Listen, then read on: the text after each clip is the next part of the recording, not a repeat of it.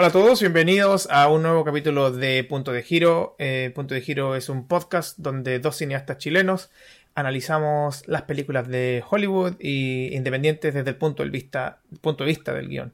Em, estoy con mi gran compañero y también colega Rob Núñez. Hola, em, desde Chile, con amor, soy Rob Núñez. Eh, oh, no sé qué decir, weón. Hola. Hola. ¿Cómo estáis, Leo? Bien, y yo desde Manchester eh, soy Leo Estudillo. Eh, estoy súper bien, compadre. Eh, Manchester by the Sea, compadre. Manchester, by- no, ese es Manchester, en el Reino Unido, no Manchester en, en- allá para Boston. Em, Oye, weón, yo pensaba que, que ocurría ahí en tu pueblo esa weá, weón. No, Manchester by the Sea es eh, Massachusetts. Massachusetts. Ah, o sea, Ben Affleck, Casey Affleck no vive en tu pueblo. No, no, no, no. No, sí, de hecho hablan todos muy americanos en ese en esa película. Es un peliculón, Ah, Manchester by the Sea. Sí, peliculón, peliculón, hay que decirlo. Es un peliculón. Em, bueno, y Bueno, compadre, ¿qué nos compete? nos compete lo de siempre. Eh, estamos con un poco de atraso, creo. Bueno, no de, no de atraso, pero eh, desfasado un poco porque tuvimos un break medio largo eh, en- entre el podcast anterior al de la semana pasada y, bueno, al- anterior al anterior. Una cosa así fue, ¿no?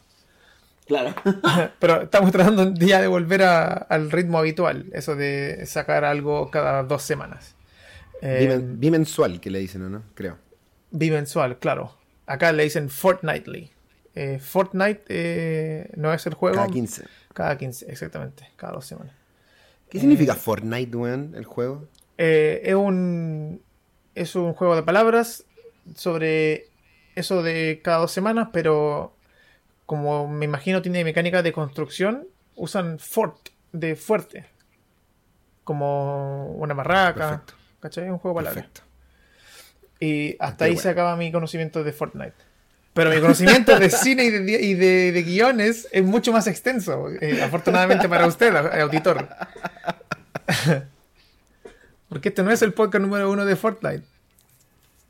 No, no, no. Se, se acabó el especial de Fortnite aquí en Punto de Giro. Sí, hay que cortarlo avena- antes de que parta. Hay que matar esa- ese asunto. Sí, Ya. chao, chao, chao. Vamos. Entonces, el tema de esta semana eh, lo conversamos en off con mi compadre Rob y vamos a abordar todo lo que es diálogo del cine. Uh, El el, gran, el, el gran palo en el culo de todos los- todas las personas que tratan de escribir sus primeros guiones, weón. Exactamente. Eh, vamos a hablar desde, bueno, cómo se trata, eh, qué, qué- cuál es la finalidad, qué es lo que un, qué significa tener buen diálogo, mal diálogo, todo ese tipo de cosas.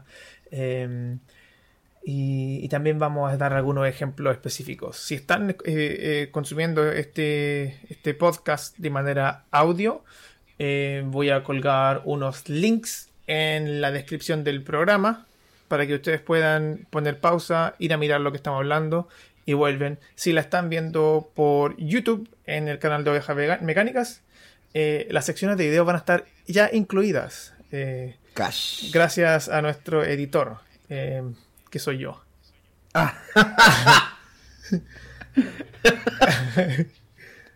gracias a ese joven talentoso apuesto. Ese tal, y guapo, y guapo. Apuesto, exactamente. Eh, Rob, ¿qué te parece a ti? Que, ¿Cómo definirías la palabra diálogo en, en- en contexto cine? Com- complicado. O sea, el diálogo en, en estricto rigor es- es- es- es- son las palabras, es la, es la verba- la verbalización de todos los personajes, pues.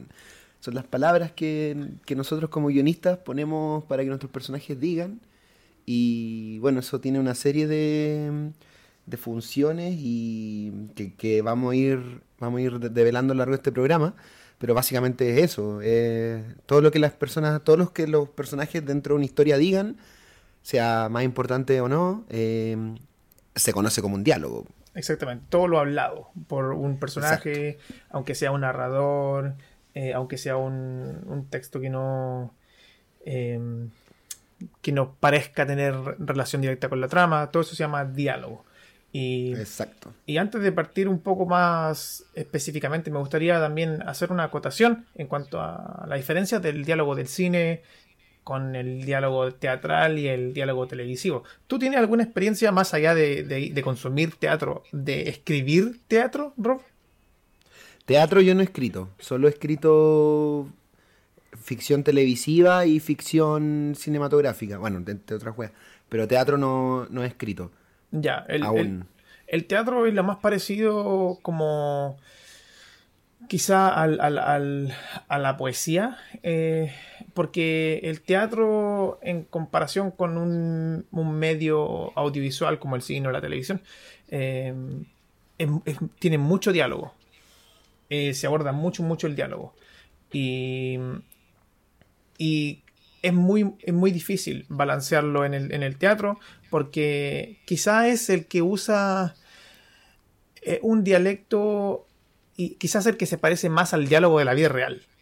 Porque el cine, nadie habla como en el cine y en las telenovelas. Nadie habla así.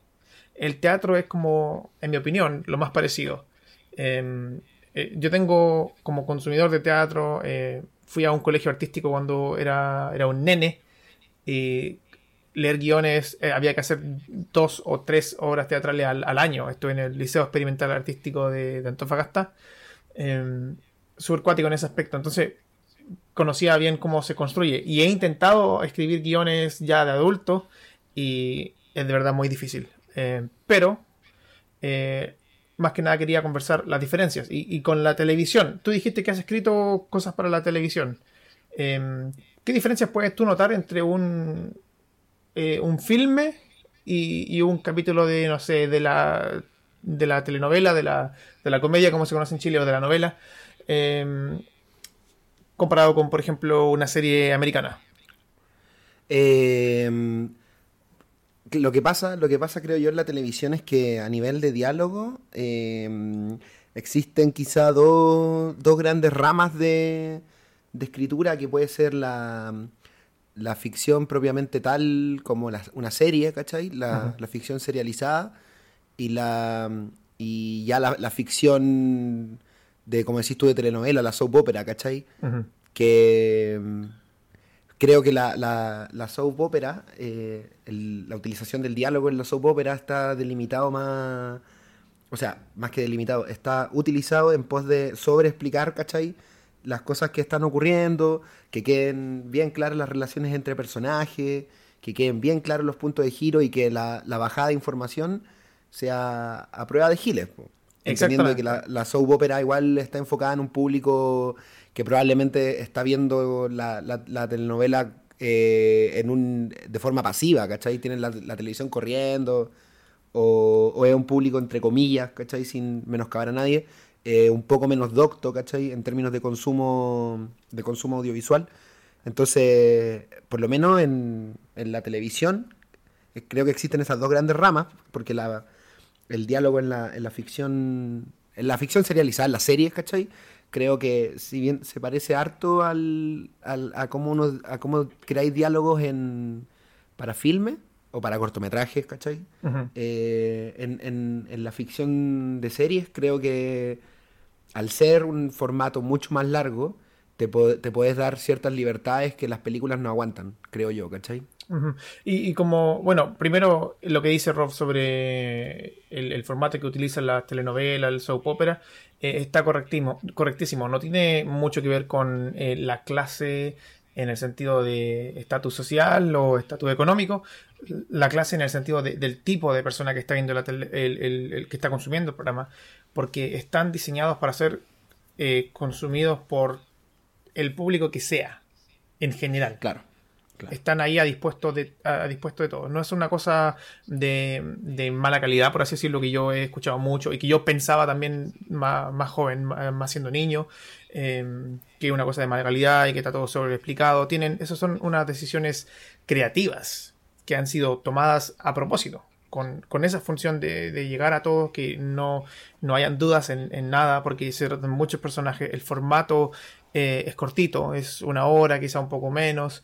Eh, el formato en que se producen también son como uno a diario, o sea, para ser consumido uno a diario, entonces no tienen tiempo tampoco para ir eh, tomando técnicas un poco más...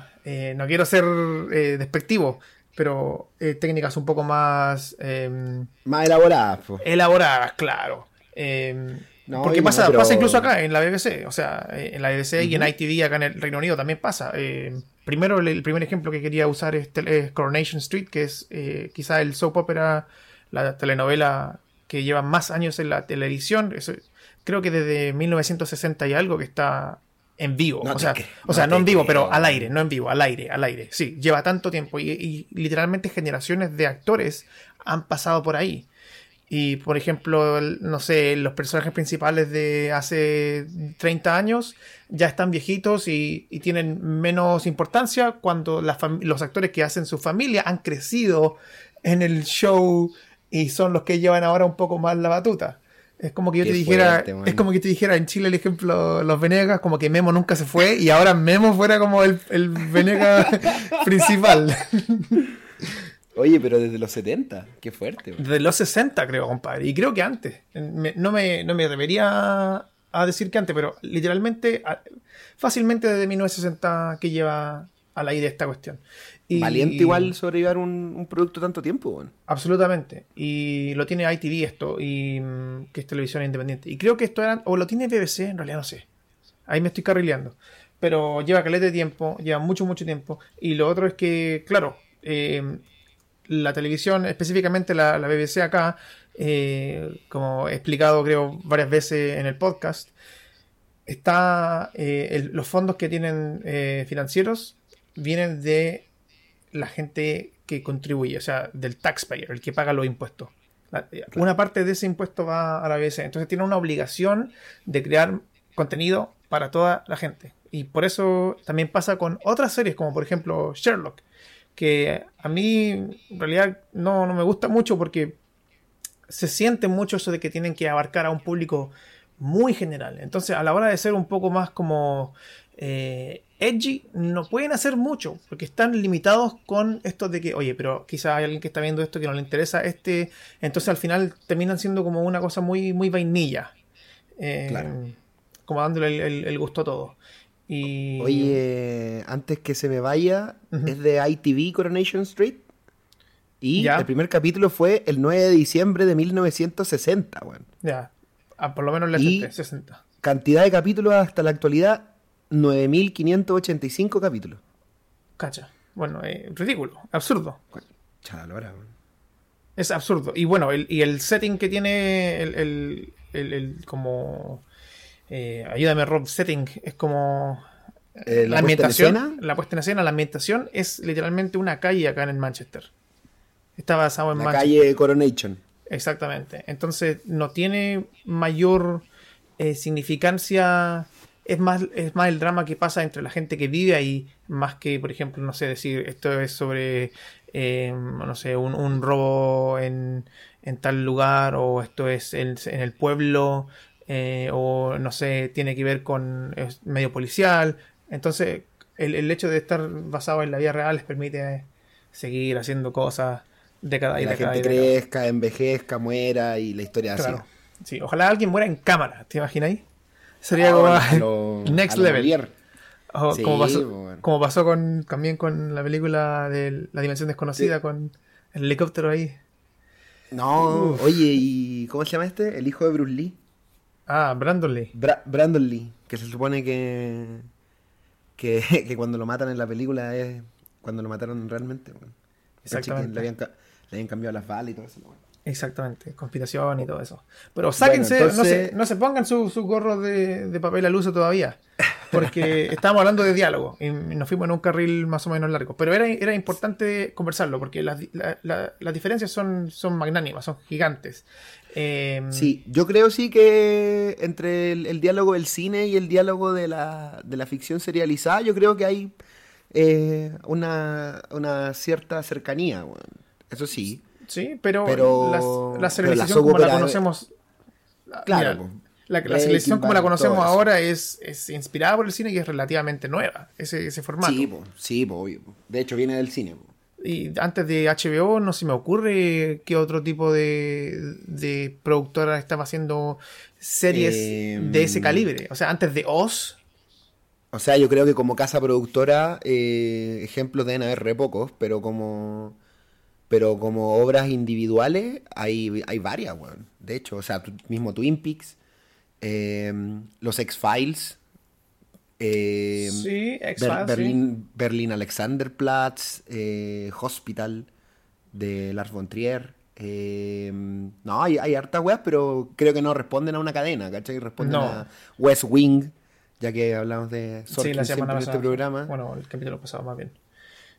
Claro. Entonces sí, sí, sí, yo creo que ejemplos de buena de serialización como la conocemos hoy existen, pero HBO sin duda fue la que la que golpeó la mesa. Exactamente, como que eh, más que nada la- el, el sistema de producción. Eh, como, como decías tú, como, como casa productora. eh, hubo, Claro, claro. Hubo ahí una insurgencia después. Y, Claro, no, sí. y está, basado, está basado en el cine. Entonces, eh, ya, entremos de materia.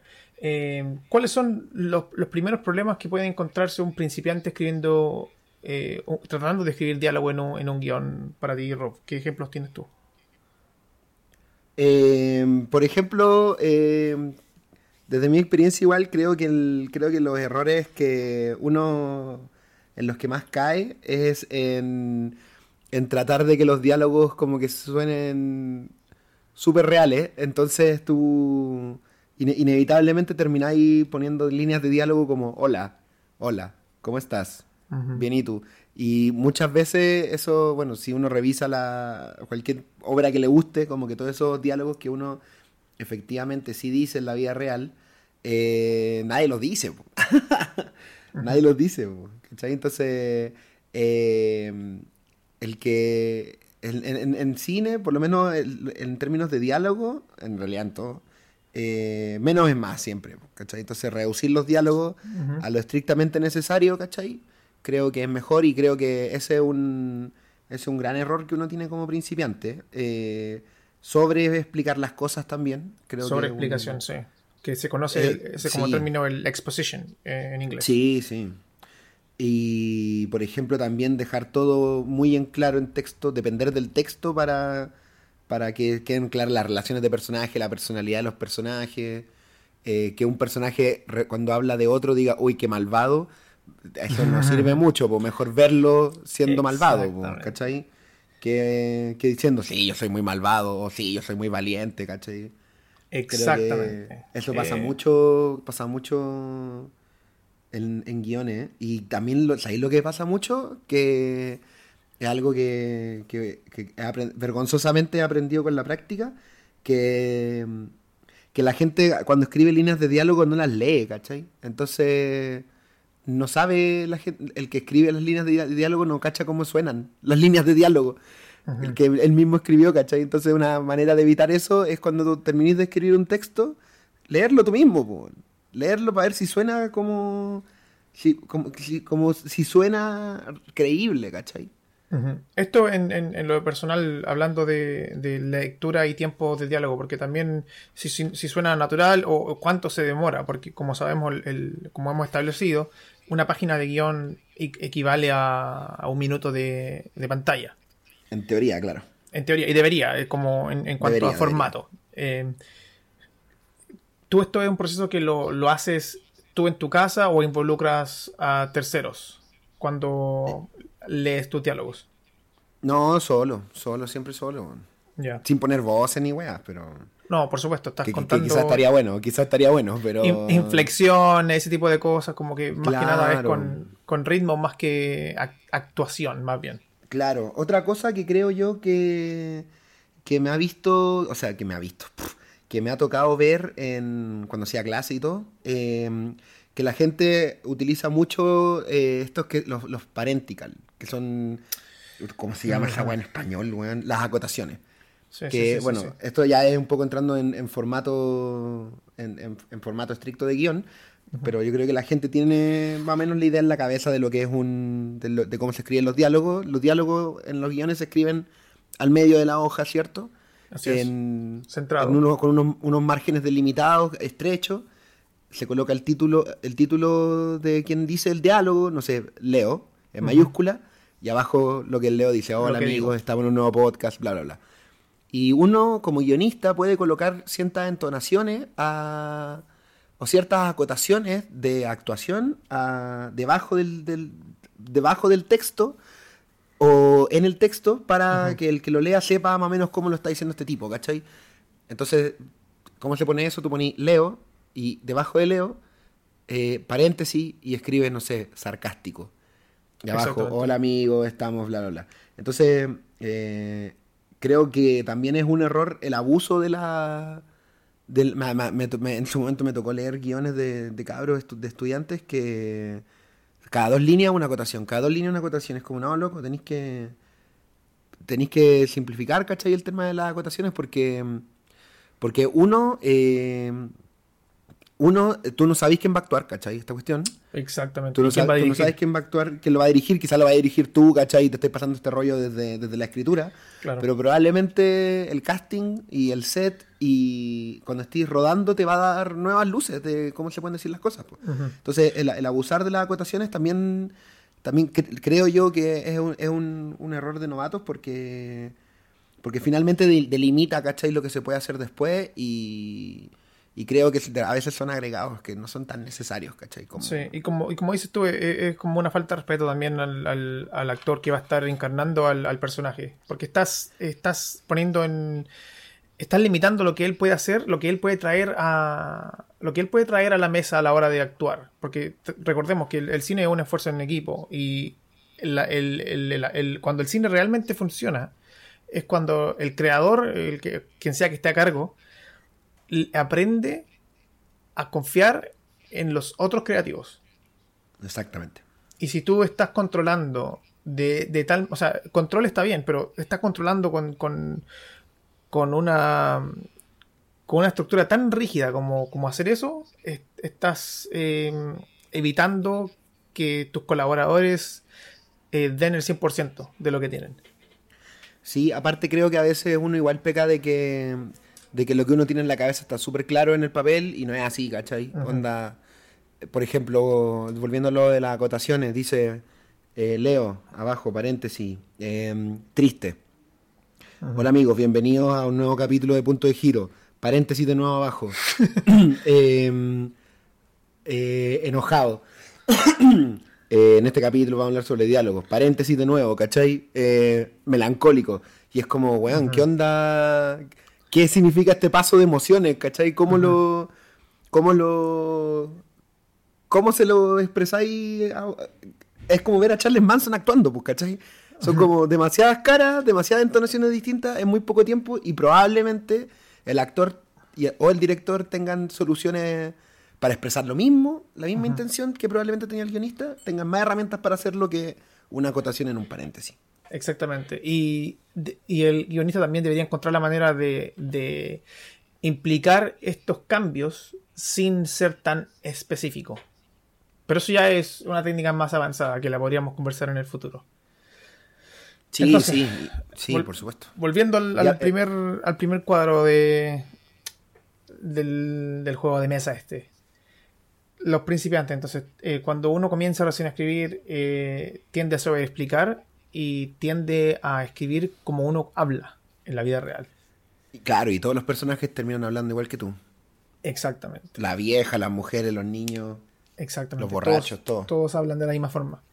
Entonces hay muchos, hay muchos clichés y lamentablemente la, mejor forma de aprenderlos es escribiendo. Así que no, eh, no piensen que van a escribir su primer guion como, como Tarantino.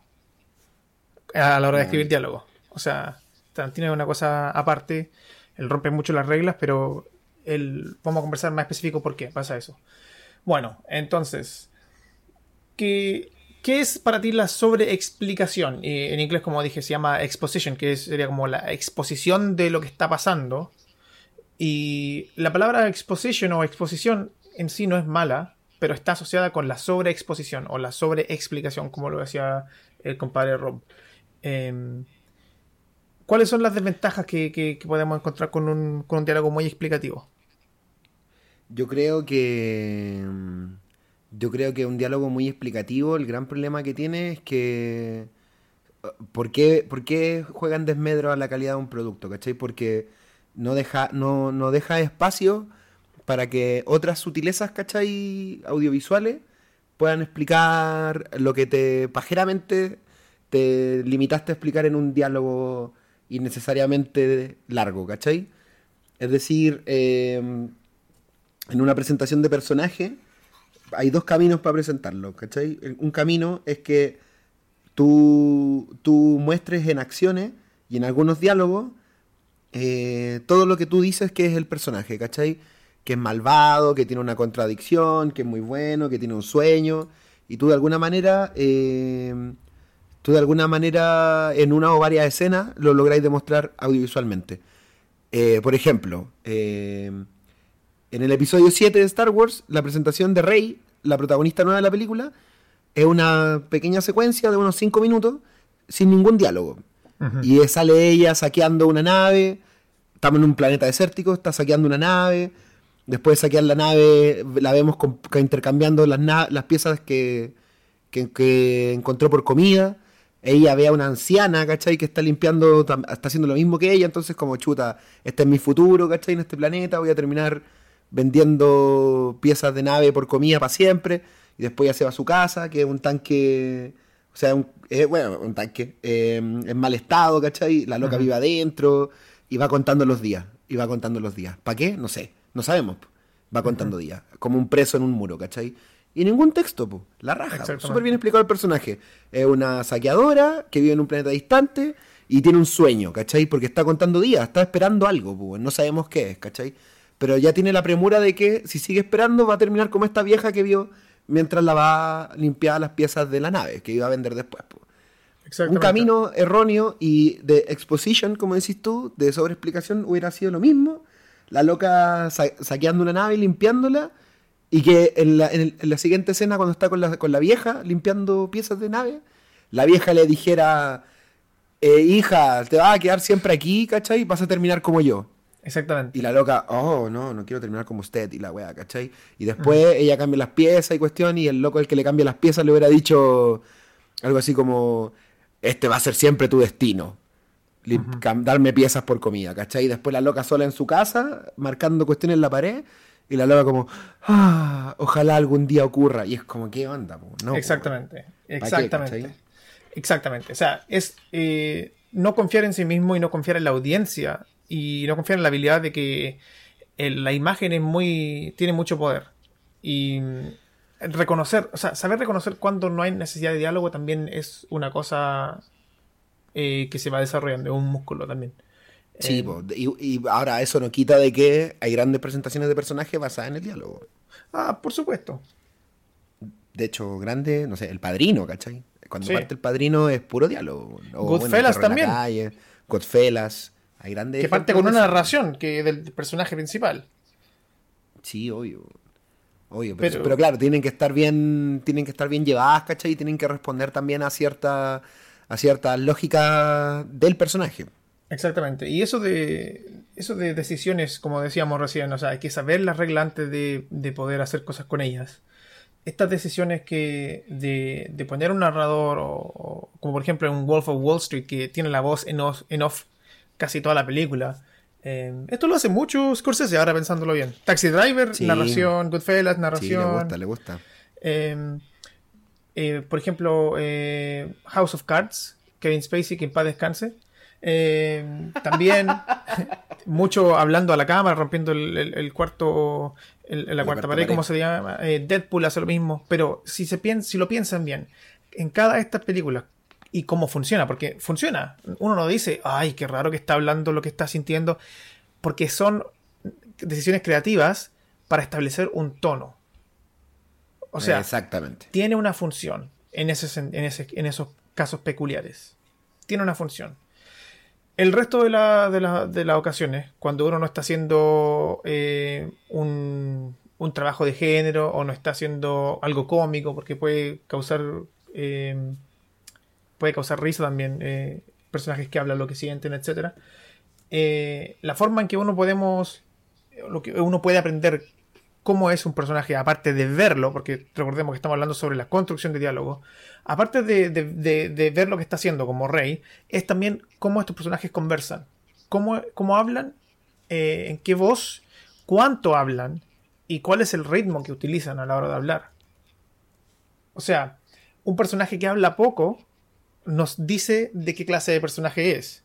Si, un, si estamos acostumbrados a, ver que este personaje es muy monosilábico, habla muy poco, y más adelante en la película conoce a otra persona y habla mucho con esa otra persona, a la audiencia obviamente va a decir, ah, algo pasa acá, porque este personaje está trabajando de forma distinta a la que estamos acostumbrados.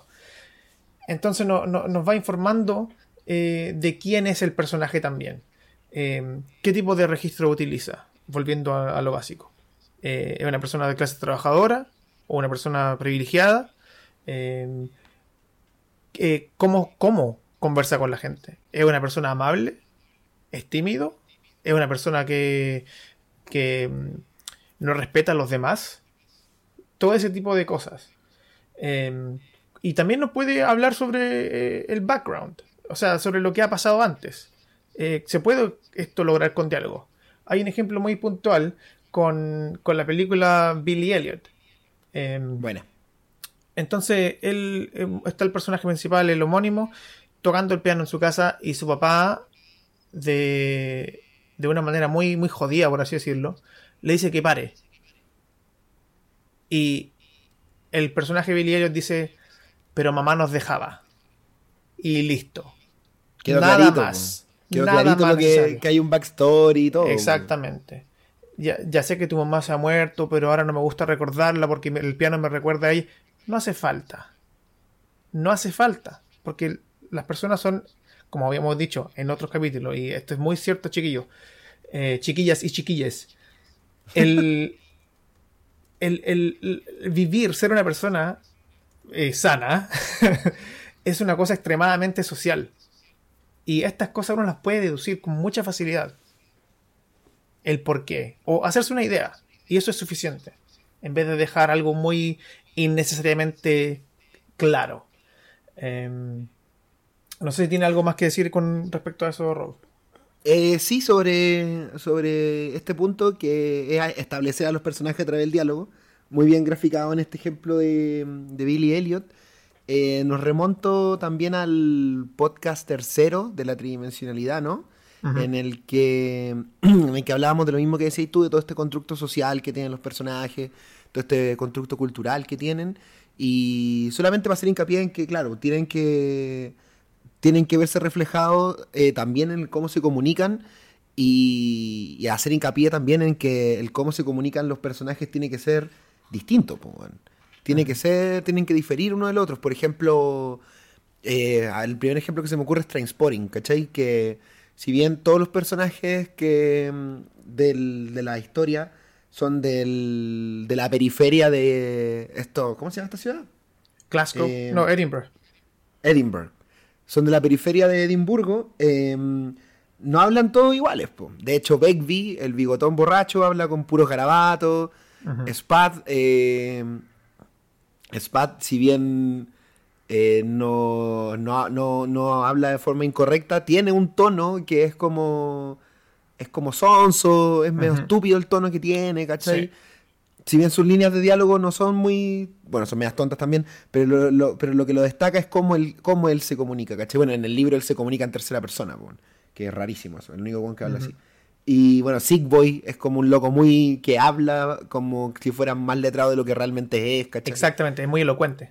Exacto, y Renton es, es, puro sarcasmo, son, habla basándose en puro sarcasmo, ¿cachai? Entonces es interesante eso como a través de algo tan tonto como el diálogo, ¿cachai? Definir, separáis a, a los mismos personajes uno de los otros y les vais dando, vais aportando a la tridimensionalidad. Nos remonto nuevamente al, al capítulo tercero del podcast para que lo escuchen si no lo han hecho. Y, te quería comentar algo que sí, me acordé escuchándote. ¿Tú leíste Mouse, eh, la novela gráfica? No, nunca. Nunca he leído Mouse.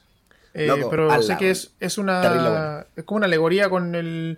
eh, lo que pasó con el, el nazismo y los judíos, ¿no? Los ratones son los judíos y los gatos son los nazis, Son ¿no? los nazis, sí, po. Eh, es como la es como una historia autobiográfica del, del autor de, una de su relación con su papá. Su papá es un sobreviviente del, del holocausto.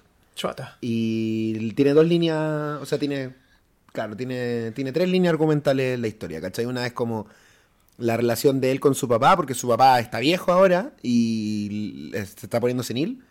Eh, la relación de él como con, como con la obra, ¿cachai? Porque él está escribiendo Mouse a lo largo de, de Mouse, de la, de la trama de Mouse. Él, la escribe. Y la otra es la historia de su papá, que es como el grueso, el grueso de, de la obra. La historia de su papá, de cómo conoció a su mamá, ¿cachai? En- y de cómo sobrevivió al holocausto. La cosa es que mm, en el. No sé si en la edición en español será igual, pero estos locos son polacos. po. Y, Ah, viven en, y viven en Estados Unidos. Y el papá. Bueno, el, el protagonista es, es- es estadounidense, no es, no es polaco, pero es de ascendencia polaca. Y el papá, eh, como que nunca habló bien inglés, ¿cachai?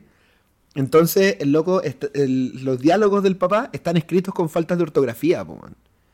Y están, Mm. está- y están mal escritos, ¿cachai? Están mal conjugados los verbos. El loco habla mal, man. Habla mal inglés, man. Y es rechoro eso porque, bueno, es rechoro eso porque el loco, cuando, el padre, cuando eh, se habla en el pasado, ¿cachai? Lo que pasó en el holocausto, eh, el, el texto sigue estando en inglés, ¿cachai? Pero como realmente dentro de la historia no están hablando inglés, Está correcto. el, el inglés está correcto, pues, está todo, está todo bien escrito, ¿cachai? Y cuando estamos en la línea de tiempo en Estados Unidos, que el, el, entre comillas presente, el inglés del padre está mal escrito, con falta de ortografía, le mete unas cursivas donde no hay, ¿cachai? Es bien, es bien interesante eso. Es Buenísimo. bien, loco, es bien loca esa wea, sí, weón. Es bien loco esa wea. Bueno, escapa de, del audiovisual, pero también es una, una manera de cómo el diálogo te puede servir para lo que decís tú, que es establecer el carácter de nuestros personajes y qué nos difer- los diferencia unos de los otros. Exactamente, o sea, está en el, en el formato literario, pero recuerden, las novelas gráficas son, son visibles también. Eh, y claro, ej- ejemplifica claramente el- el- lo mismo que estábamos conversando. O sea, pasa también con, eh, con Rorschach en Watchmen, que todo el texto como Rorschach está como escrito todo en mayúscula y siempre como con una letra que es como media sucia o que Sí. es como, como no, de- no recta, está como, como escrita como, como Parkinson casi, porque Sí, la, sí, la voz de... Exactamente. Porque, nuevamente, para, para establecer más o menos qué tipo de voz tiene el personaje. Como en, en el, en el medio del cómic no se puede escuchar voces, solamente lo, como uno lo lee, eh, es un buen recurso. Y claro, da el ejemplo ahí perfecto. Entonces, hasta el momento... Ay, hemos y, el, y el Doctor Manhattan, loco, que sus textos están todos en azul. En azul. como, ¿por qué están en azul? Ay, Exactamente. O sea, él es azul. ¿Y por qué su texto está en azul? Mm. Decisión interesante. Entonces, de momento hemos establecido entonces que el diálogo funciona para establecer un personaje, establecer eh, su situación y también para poner el tono de, la obra, quizá. Porque un personaje en una película de ciencia ficción no habla de la misma forma que un personaje en una comedia. Imagínense si pusiéramos a, no sé, Severus Snape de Harry Potter en, eh, no sé, em, Dodgeball o Superbad. Eh, Claro, nada que ver. muy raro, muy raro. Y quizás eso pueda funcionar como un ejemplo eh, para causar una situación cómica. Eh, el hecho de que hay una discrepancia de personaje en un. como pasa cuando toman, no sé, en la película está Enchanted, que los personajes de cuentos de hadas se van a vivir a, literalmente a Nueva York. Eso, Ah, eso pasa, pero bueno, el- el- lo que quería más que nada ejemplificar es, es- también establece tono, la forma en que habla la gente. Eh, las cosas que dice la gente en una película de terror y cómo las dicen y, y el ritmo en las que conversan, porque el ritmo es muy importante también. No es solamente lo que quieres decir que el personaje dice, es cómo lo habla. Eh, más allá del susurro, de, una- de un tono natural o de un grito, es el ritmo. Si alguien repite, si alguien repite, si alguien repite siempre, te indica que tiene una personalidad particular. Alguien que es monosilábico, por ejemplo. Sí, O alguien, No. o alguien que se refiere a todas las personas con sobrenombre. exactamente. Exactamente. Entonces también va con el tono. Y finalmente, em, lo que quería tomar de, el otro medio que, el, otra, la otra finalidad más bien dicho, del, diálogo, es, es, establecer y desarrollar el conflicto principal. Claro, es una de las herramientas que permiten que la trenza, la trenza narrativa se, se ate. Exactamente. O sea, eh, la, trama facilita eh, las situaciones y los personajes las habitan y este diálogo permite ese desarrollo. O sea, es como el, es, una forma de, enfrentarse, conversar. Em, el modo principal de conflicto para resolver un problema en un juego es siempre combate. Sea disparo, golpes. En, un film, generalmente el diálogo. A veces funciona mejor que otras. O sea, pensando en las películas de James Bond antiguas, eh, el personaje, el, malo principal, siempre habla mucho, eh, siempre sobreexplica. Eh, cuando siempre atrapa. su plan. Y siempre a James Bond, a su antagonista. O sea, el diálogo es literalmente cómo exploran ese conflicto. Y ya después, cuando ya la situación escala, se vuelve a la secuencia de acción, ya sea golpe o un tiroteo, etcétera, etcétera, etcétera. Pero pensando en, en, en, a rasgos muy, muy simplificados, el diálogo es, es el conflicto en sí.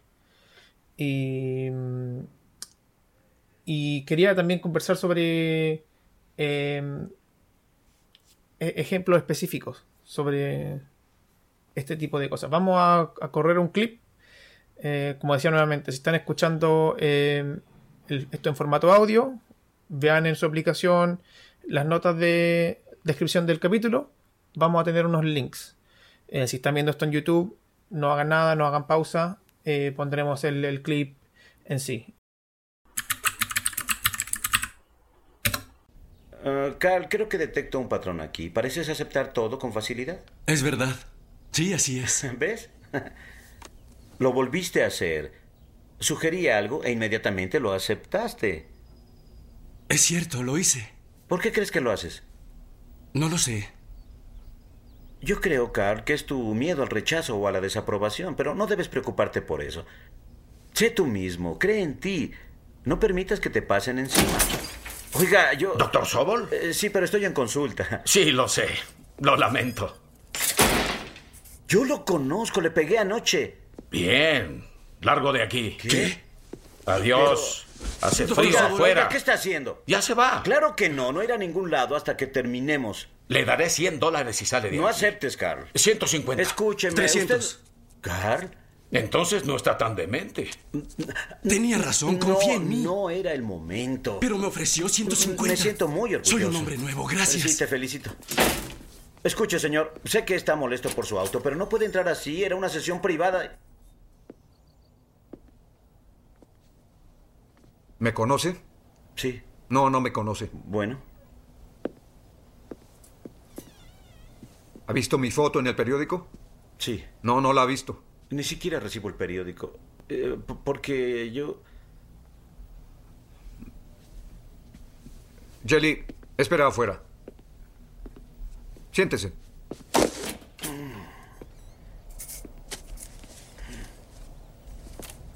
No tiene micros, ¿verdad? ¿Micros? Micros, micros, equipo de grabación. No, yo, yo no grabo, yo, yo tomo notas. Señor Vitti, yo quise darle a su amigo los datos de mi aseguradora varias veces anoche, en serio, varias veces, pero no los quiso. Por favor, no me mate. Solo iba a preguntarle si le gusta Tony Bennett. Sí, soy fanático de Tony Bennett, sí. ¿También yo? Me gustan los cantantes italianos.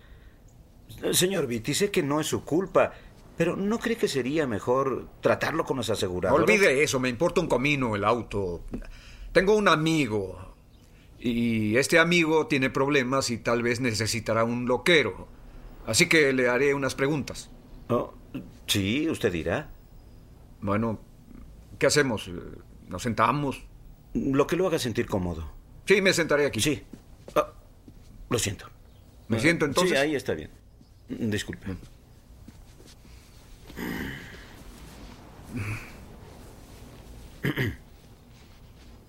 Bueno, ¿quién empieza? ¿Por qué no me dice por qué cree que necesita terapia? Yo no necesito terapia, ya se lo dije. Es para mi amigo. Lo lamento. ¿No me oyó decirlo? Sí, lo lamento. Se supone que ustedes son buenos para oír y ya se le olvidó lo que le dije hace dos segundos. Lo siento mucho. Sinceramente debo decirle que no me emociona su nivel de servicio. Fue mi culpa. Discúlpeme. Sí. ¿Por qué no empezamos? ¿Por qué no me cuenta sobre su amigo? Este amigo es, eh, es un tipo muy poderoso.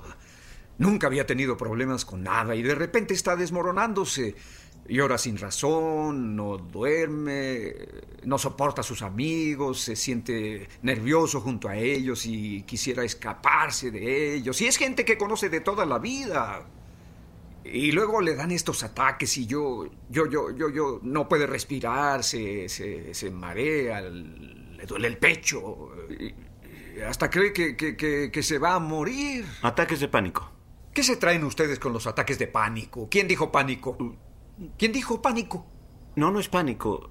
Mareo, pecho, con respiración entrecortada. Sí, sí, sí, ¿Unos sí. ataques? Y, y sí, y este amigo quisiera saber qué hacer para evitarlo. Señor Vitti, voy a arriesgarme con esto. Yo creo que su amigo es usted.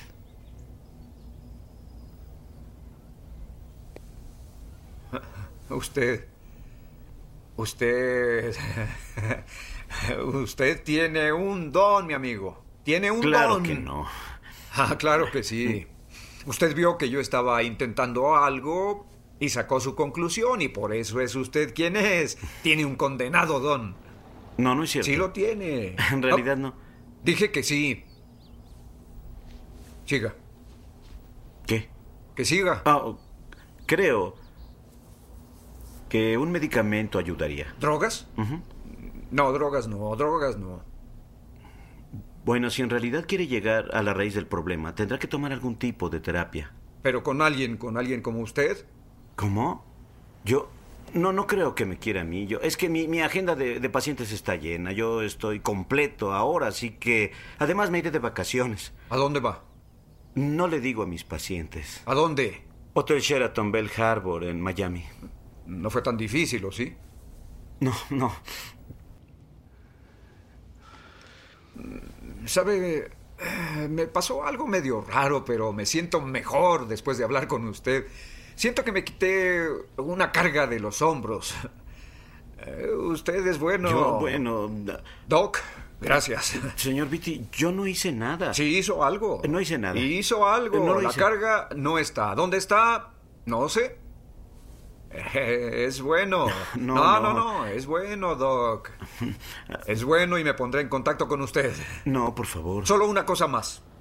Si hablo con usted y me vuelve marica, lo mato, ¿entendió? Podríamos definir marica porque tal vez surjan Si me sentimientos voltea, que- se muere. ¿Está Eh, claro? sí. Es simple. Ujú. ¿eh? Ah, es bueno, Doc. Es bueno. Hasta luego, Doc.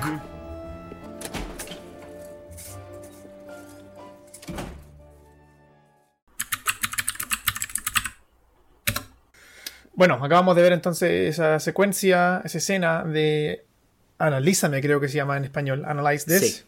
Eh, escrita, escrita creo también por... Definitivamente dirigida por Harold Ramis, eh, Egon, de Los Cazafantasmas, un grande. ¿En serio? Eh, sí, Barton Fink también, ah, no cachaba que la había dirigido. clásico. Bueno. Sí. Y va- vemos a Billy Crystal como eh, el doctor Ben Sobel. Sobel creo que se llamaba. Nombre. Sí, Sobel. Y a Robert De Niro, Bobby De Niro como Paul Vitti. Paul Vitti, entonces, claramente un mafioso. eh, conocido en la ciudad. eh, temido por todos. Y llega a interrumpir una sesión terapéutica que conllevaba nuestro doctor Ben Sobel. Y lo que quiero que piensen, eh, quizá vayan a querer volver a verlo más adelante, esa secuencia. ¿Quién tiene el poder?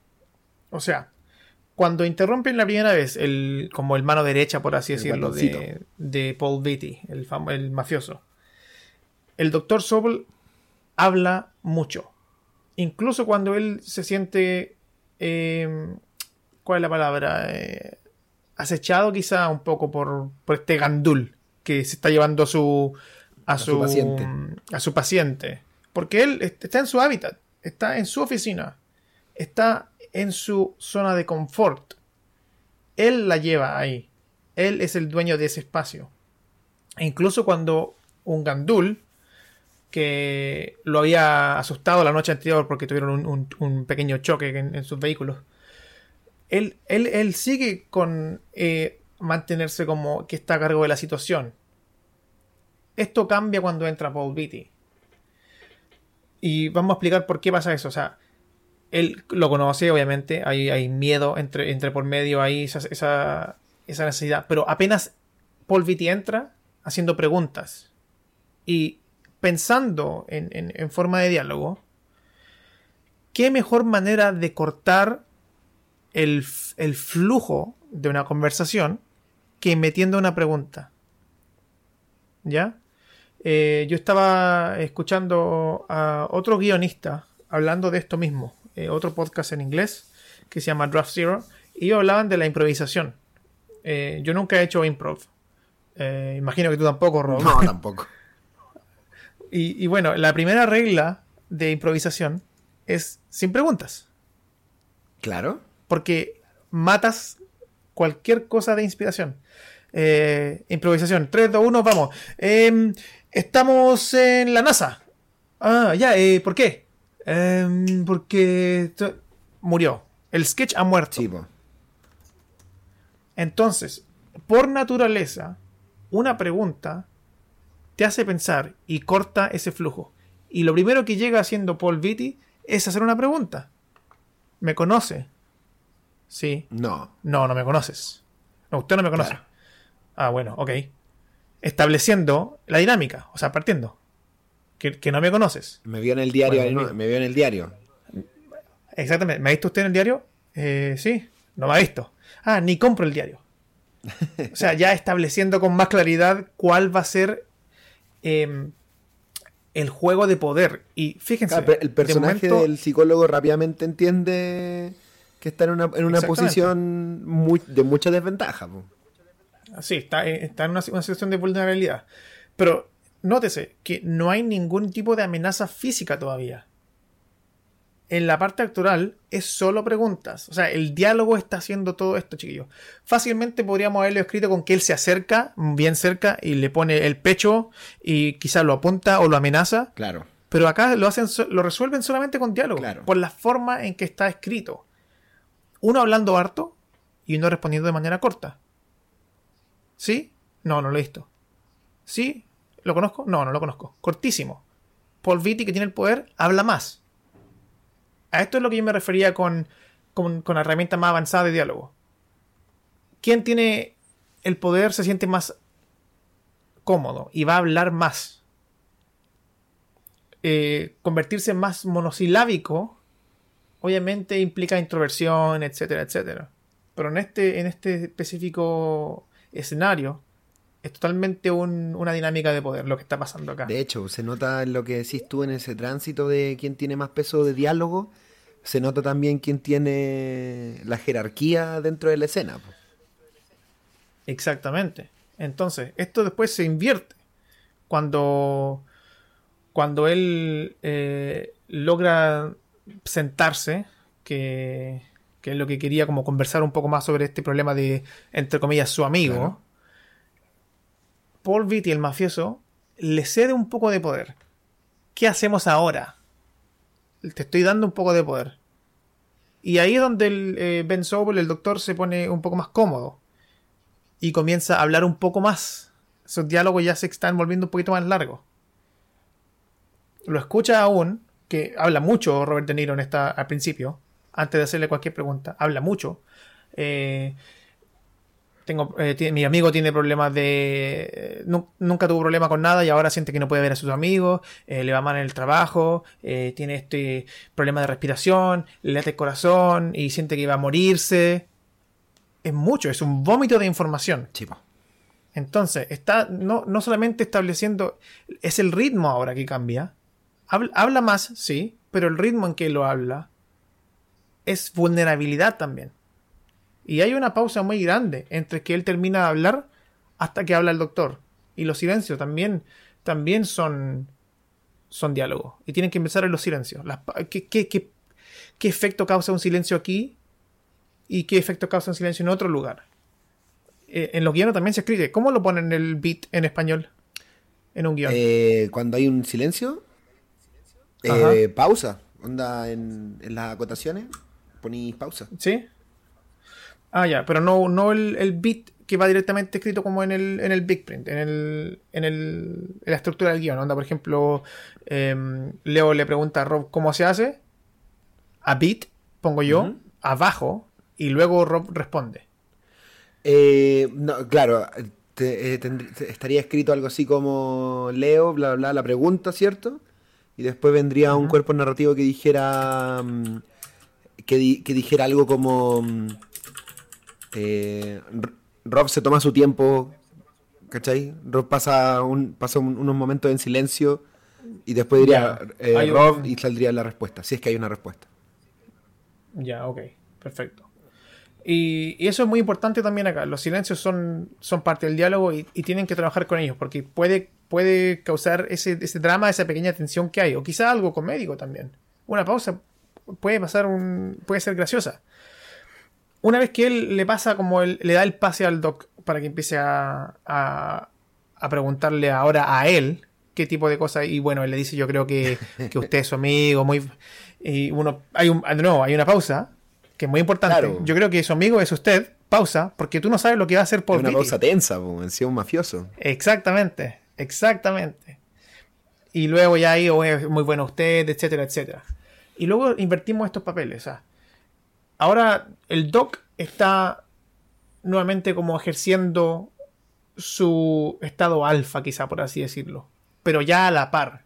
Se están tratando como al mismo nivel. Hay un, hay como un, un leve respeto por ese momento. Estamos tratando de trabajar al mismo nivel para solucionar esto. Exactamente. Eh, ¿le, puedo ofrecer esto? No, drogas no. Eh, terapia, ¿qué con usted? Eh, bueno, yo estoy lleno. Y ahí luego se reinvierte. O sea, Paul Vitti toma riendas de esto.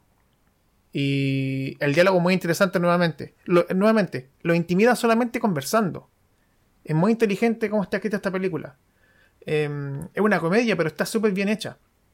Eh, le dice, no, no puedo porque mi, mi, mi consultorio está lleno, no- no está, estoy agendado máximo y además me voy de vacaciones. O sea, no voy a estar. Claro. Perfecto, o sea, se salió del tema. Pero Paul Vitti siendo Paul Vitti le dice, ¿y para dónde se va? No, yo no divulgo esto con esta información con... ¿Para dónde se va? Y le da la dirección exacta. La- y, y luego, la- el, el chiste es el diálogo. Es lo que dice y cómo lo dice. Le da la dirección exacta. El nombre del hotel, creo que dice la calle también en inglés y dice el, el pueblo, la ciudad donde, Sí, donde se va a quedar. dice todo al final. Bueno, nos veremos entonces. Queda la cuestión, se va. Y nos quedamos con el personaje de Billy Crystal, el Dr. Sobel, que nuevamente en silencio. Y uno dice, chuta, ya, está, está en aprieto. Entonces, pensando más allá de esta dinámica que, que es muy interesante y que nos, enseña bastante sobre, sobre cómo conversan los personajes en esta escena, también nos, habla del tema principal. Estamos conversando sobre el tema, la intención y, y- y para dónde va el resto de la película. Porque yo conversé, eh, no me acuerdo en qué capítulo, eh, y no me, no me pude acordar de, de cómo se llama el concepto cuando las unidades pequeñas reflejan las unidades más grandes. Y alguien, alguien comentó fractales. Ah, sí, sí. Y dije, sí. es como el bro. Y dije, es como el brócoli, porque el brócoli es un fractal. Porque tú miras el brócoli, la unidad gigante, o sea, el, el- el tamaño normal de un brócoli, y tú con un microscopio te vas a mirar las partes más pequeñas y es la misma forma. Entonces, el cine es igual. La unidad más pequeña, en este caso el diálogo, refleja el tema general de la película. Y esto pasa acá. Tenemos un personaje que tiene mucho, mucho poder y tiene que aprender a ser porque un estereotipo de un mafioso es estereotipo de un macho que no tiene sen- sentimientos, que no es emocionalmente inteligente, no tiene esa, esa inteligencia emocional. Estamos hablando del, del mafioso Paul Vitti. Y por el otro lado, tenemos a alguien que es muy educado muy inteligente, que esa es su, su mayor herramienta, su intelecto, y tiene que aprender a ser un poco más como Paul Vitti, para que no le pase lo que le acaba de pasar. Claro, para que no lo aplasten. La gente se lo. Exactamente, se lo sobrepasan. Entonces, estos personajes son antagonistas, ya aplicando como un poco más de, de todo lo que hemos visto hasta el momento. Estos dos personajes son antagonistas, el uno con el otro. Pero ninguno es un villano. Ninguno es el malo. Bueno, es un mafioso, No, claro, de sí, hecho, pero vi- viendo la película no es, no es un villano. Eh, entonces, está clarísimo en esta misma escena cuál es el conflicto principal. Y que los dos necesitan algo del otro. El, el doctor eh, Sobel aún no se ha dado cuenta de esto, pero lo va a aprender. El conflicto está ahí. Claro. Uno ya lo sabe. Quizá no de manera muy clara. En la primera vez que lo estás viendo, quizá no muy, muy- clara. Se vuelve mucho más obvio cuando la vuelves a ver. Pero en un nivel emocional, como dije, las personas son altamente emocionales. Está en tu, eh, en tu subconsciente. Entonces, ese es un, ese es un ejemplo de que yo quería tratar porque eh, es muy específico y es muy útil. Tengo otro ejemplo que podemos abordar, pero Oye. quiero que me, me hable un poco tú, Rob. Sí, eh, lo primero es Kenneth Lonergan, el guionista de, de esta película. Y también fue guionista de Pandillas de Nueva York y de Manchester by the Sea, weón. Mira. De hecho, es el director de Manchester by the Sea. Oye, ¿cómo pasa eso? Ah, la dura, weón. La dura, buena. Eh, Eh, el efecto, ¿cómo se llama? Bader Meinhof, algo así. El efecto Bader Meinhof creo que se llama, es cuando uno habl- eh, aprende un concepto nuevo. Eh, bueno, mira, quizá pronto vaya a tener que utilizar lo que te estoy enseñando ahora. no. Porque así pasa. Uno, uno aprende algo y como al tiempo cortito después, eh, ese aplicarlo. conocimiento se vuelve revela- relevante inmediatamente. Puta que bacán. como, ah, el otro día escuché eso. Bacán en la vida, Entonces, weón. ya. Ese- Así que todo lo que están escuchando, quizás si ya no lo sabían, eh, quizás lo aprendieron hace poco o les va a tocar eh, hablar de esto Pronto. muy pronto. Eh, me gusta el, ejemplo que dijiste porque creo que queda súper claro. Bueno, eh, fuiste bien eh, ilustrativo en, tu, en lo que dijiste. Por lo mismo creo que queda súper claro esto de, que hablábamos la, eh, la semana pasada de los antagonistas, de que, las fuerzas en oposición en una escena o en una trama tienen que ir cambiando. Uno tiene que estar arriba y después tiene que estar arriba el otro. Uno tiene que ir llevando la ventaja y después la tiene que ir llevando el otro, ¿cachai? El antagonista y protagonista, antagonista y protagonista. Y es, es interesante cómo, cómo desde el guion se, se soluciona eso aquí solamente con diálogo. po. Está bueno, es- está Exactamente. súper bueno porque claro, lo que decís tú, po, el, el- el mafioso podría entrar dejando una pistola en la mesa. po, weón. y Exactamente. ahí chuta, amedrentado automáticamente, pues, pero no... Pero, Quizá, y quizá eso estaba en un primer draft, en un segundo Sí, quizá, del. quizá. Quizá estuvo, pero se vuelve mucho más intelectual, se vuelve mucho más eh, natural también. eh, cuando uno simplifica. sí, De hecho, creo que El, el- el- el- el haber la dejado una pistola hubiera sido una, ex- una exposition, pues. Claro, literalmente. Te estoy amenazando. Claro. Y no es tan efectivo como. Porque no, no da risa eso. No es gracioso, esto es una, una comedia también. Entonces tiene que estar a tono con el, con el género en que se está trabajando. Sí, bueno, que te, Quizá en una, peli- que te amenazan. una película de misterio o de policial, quizá sí. Claro, ahí, Quizá ahí revelar- sentido con el tono. Exactamente. Quizá ahí funcionaría mucho mejor. Pero en esta comedia el diálogo es lo único que necesita. De hecho, eh, a, a cuanto a, a lo que uno puede ver, en cuanto a guion también, el único, la única acción que no es diálogo y que funciona como eh, estructura de poder es cuando él, Paul Vitti se sienta en la silla de él. Cuando le dice, ¿qué hacemos ahora? Claro.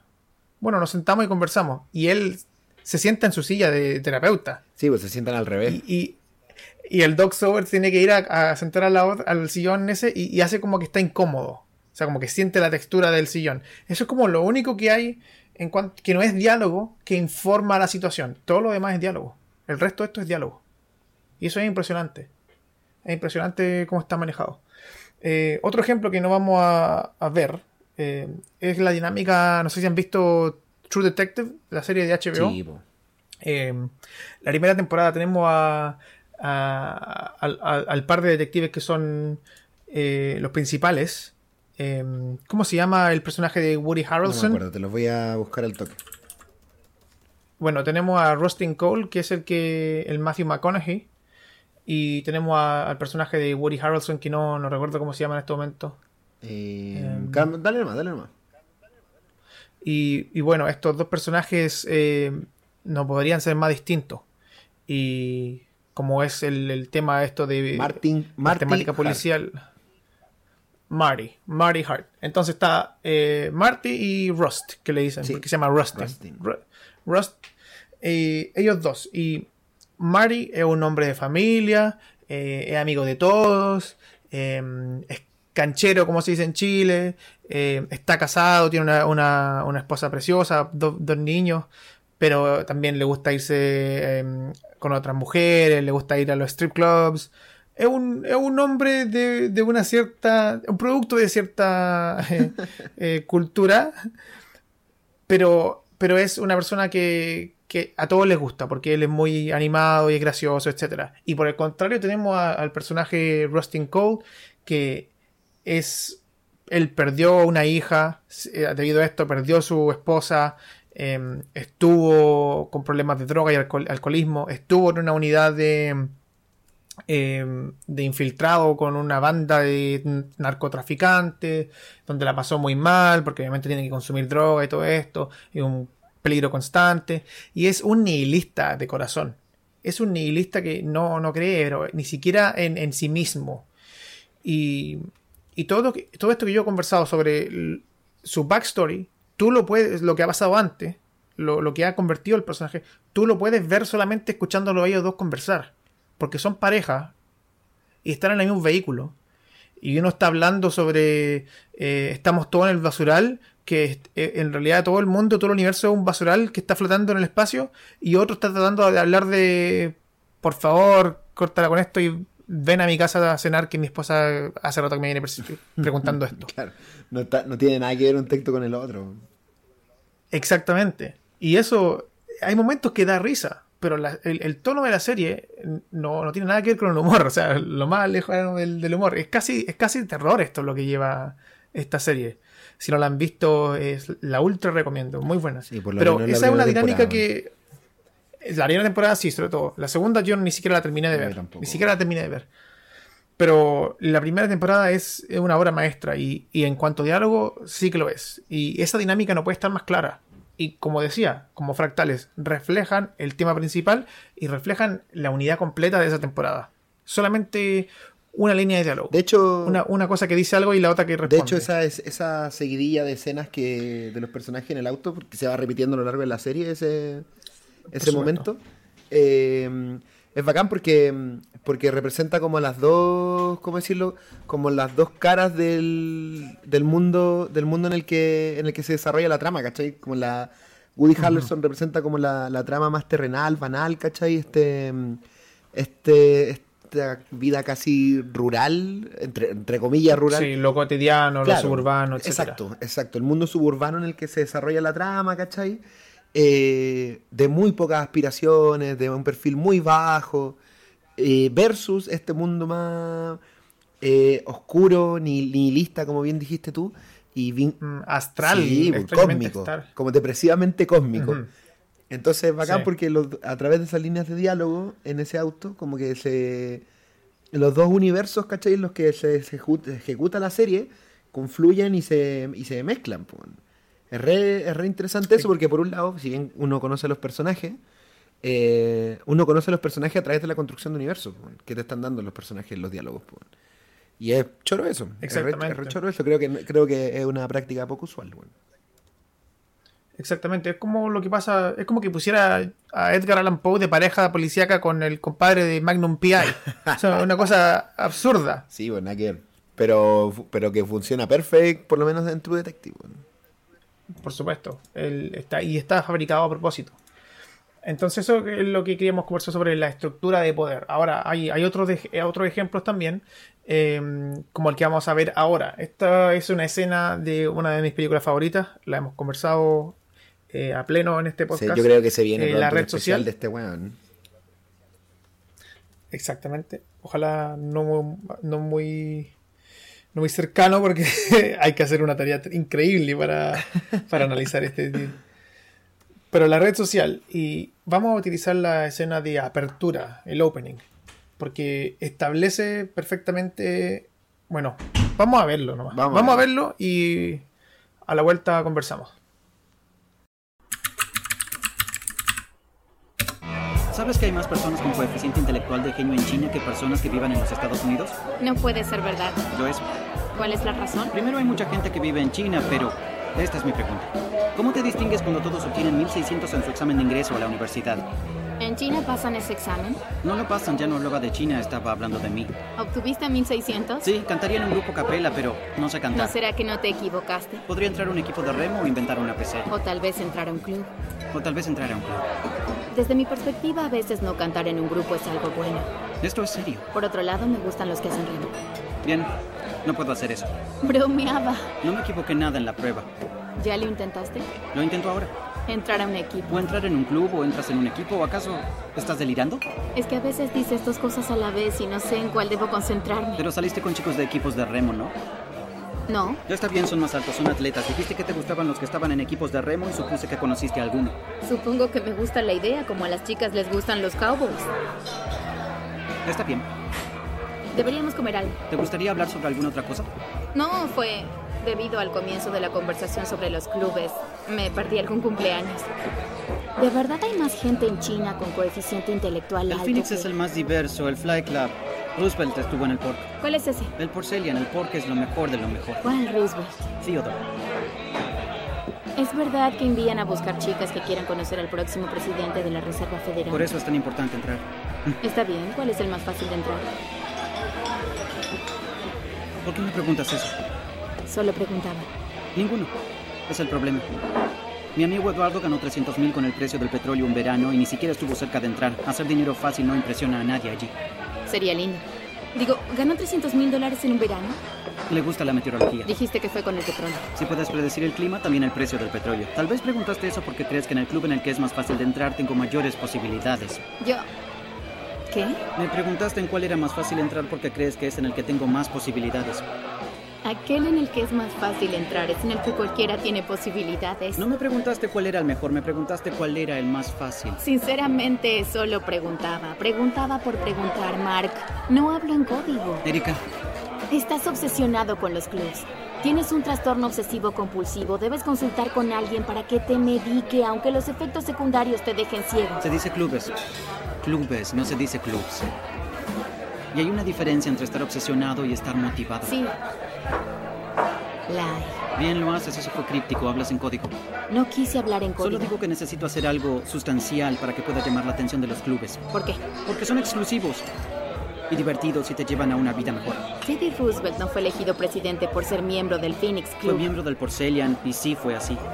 ¿Por qué no te concentras y tratas de ser lo mejor que puedas ser? ¿Dijiste eso de verdad? Bromeaba. Aunque sea trillado no significa que sea menos Voy a cierto. intentar ser franco contigo y decirte que creo que deberías apoyarme menos. Y si entro, te llevaré a fiestas y reuniones y conocerás a mucha gente que normalmente no conocerías. ¿Harías eso por mí? Salimos. Bien. Voy a intentar ser franca contigo y decirte que ya no salimos. ¿Qué dices? Ya no salimos, Mark, lo lamento. ¿Acaso es una broma? No, no lo es. ¿Estás rompiendo conmigo? Vas a presentarme gente que normalmente no podría conocer. ¿Pero qué? ¿Qué significa eso? Espera, tranquila. ¿Qué significa eso? La razón por la que estamos aquí bebiendo es porque dormiste con el tipo de la puerta. El sujeto se llama Bobby. No dormí con el tipo de la puerta. Es un gran amigo y es una persona muy respetable. Mark, ¿de qué parte de Long Island vienes? Espera. ¿Wimbledon? Espera. A espera, espera, espera en serio. Sí, Entonces espera, te pido disculpas, ¿sí? tengo que ir a estudiar. ¿Erika? Sí, Lo lamento de verdad. gracias, pero tengo que estudiar. Vamos, no tienes que estudiar, no tienes que estudiar, hablemos. No puedo. ¿Por qué? Porque es agotador, es como salir con una máquina de ejercicios. Quise decir que es probable que no. Actualmente, no era un comentario sobre ti, solo que vas a la Universidad de Boston, es un hecho, y si fui grosero, me disculpo. Tengo que estudiar. No tienes que estudiar. ¿Por qué dices que no tengo que estudiar? ¿Por qué vas a Boston? ¿Quieres comer algo? Lamento que mi educación no te impresione lo suficiente. Lo lamento, no practico remo, estamos a mano ahora. Creo que debemos ser amigos. No quiero amigos. Solo fui educada, no tengo intención de ser tu amiga. Estoy bajo presión por mi curso de informática y si pedimos algo de comer. Muy bien, es probable que seas una persona muy exitosa en informática. Pero irás por la vida creyendo que no gustas a las chicas porque eres un genio. Y solo quiero que sepas que estoy convencida de que no es cierto. La verdad es que eres un gran idiota. Pero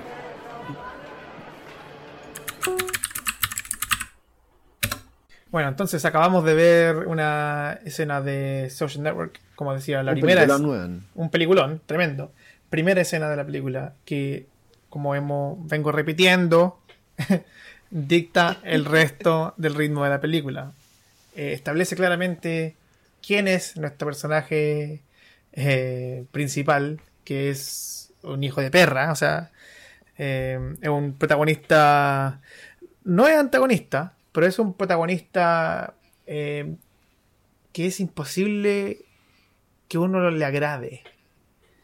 Es apestoso. es apestoso. Es un tipo de arquetipo de personaje. unlikable. Unlikable characters. Eh, personajes que no son eh, afables, por así decirlo. Claro.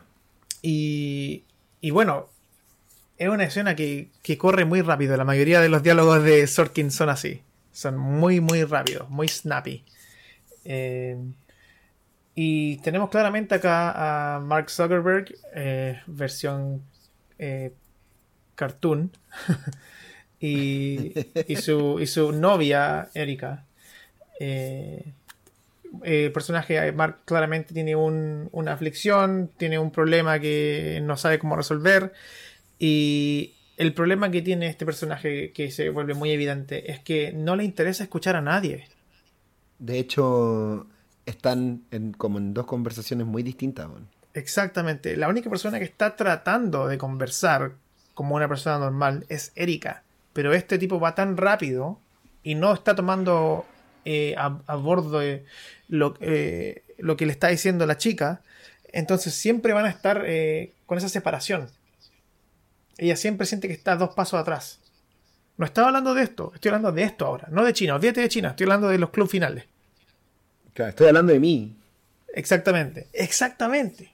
No me interesa esto, me interesa yo. Y hay un montón, un montón de quiebres en esta conversación. Muchísimos, muchísimos, muchísimos. Y, y si la van a ver nuevamente, van a empezar a notar que eh, cada de estos eh, malentendidos, por así decirlo, reflejan cómo estos personajes van obviamente a, a reaccionar y, y lo pasivo que, que es nuestro personaje principal. O sea, Erika ya viendo que quizás estas conversaciones ya han pasado hace, no sé, meses que llevan pasando vez, claro. y está harta, pero él fácilmente estaba dispuesto a seguir así. Eso también Sí, informa de, carácter. de hecho, de hecho, de- es raro el, el actuar de él porque. O sea, es raro en el sentido de que. eh, claro, se nota que puede, o se infiere que es un tipo que ha tenido que disculparse muchas veces por ser un estúpido. Pero. Pero no es un, no es una persona, es que no tiene habilidades blandas, ¿cachai? Entonces al no tener habili- habilidades blandas, el weón como que tampoco va a querer cambiar, pues. Claro, no O tiene no- esa inteligencia no arti- va- eh, artificial, eh, emocional. Claro, o, o no va a tener ese impulso por querer cambiar. Bueno, obvio, eso se desarrolla en la película. De hecho, no las, no las tiene pues, a lo largo de la película. Exactamente. Pero Eh. es bacán como ya te lo, te lo grafican, que es como el, el- el gran, uno de los grandes fallos que tiene él como personaje, es precisamente eso, que no tiene inteligencia emocional, para nada, ¿cachai? Absolutamente no. Y, el, nivel de poder que él llega a tener eh, eh, como influencia y sobre el resto de los otros personajes de la película. O sea, es un, es un ambiente, eh, esto de, de trabajar en la industria de tecnología, eh, en Palo Alto, es un ambiente de alto estrés y necesita un equipo que, que se comprendan, que, que estén en la misma página y si alguien no, no tiene... eh, una forma desarrollada de, de tener relaciones humanas va a terminar eh, rompiendo, bueno, ¿qué es lo que pasa en, en la película? Lo que pasa en la vida real.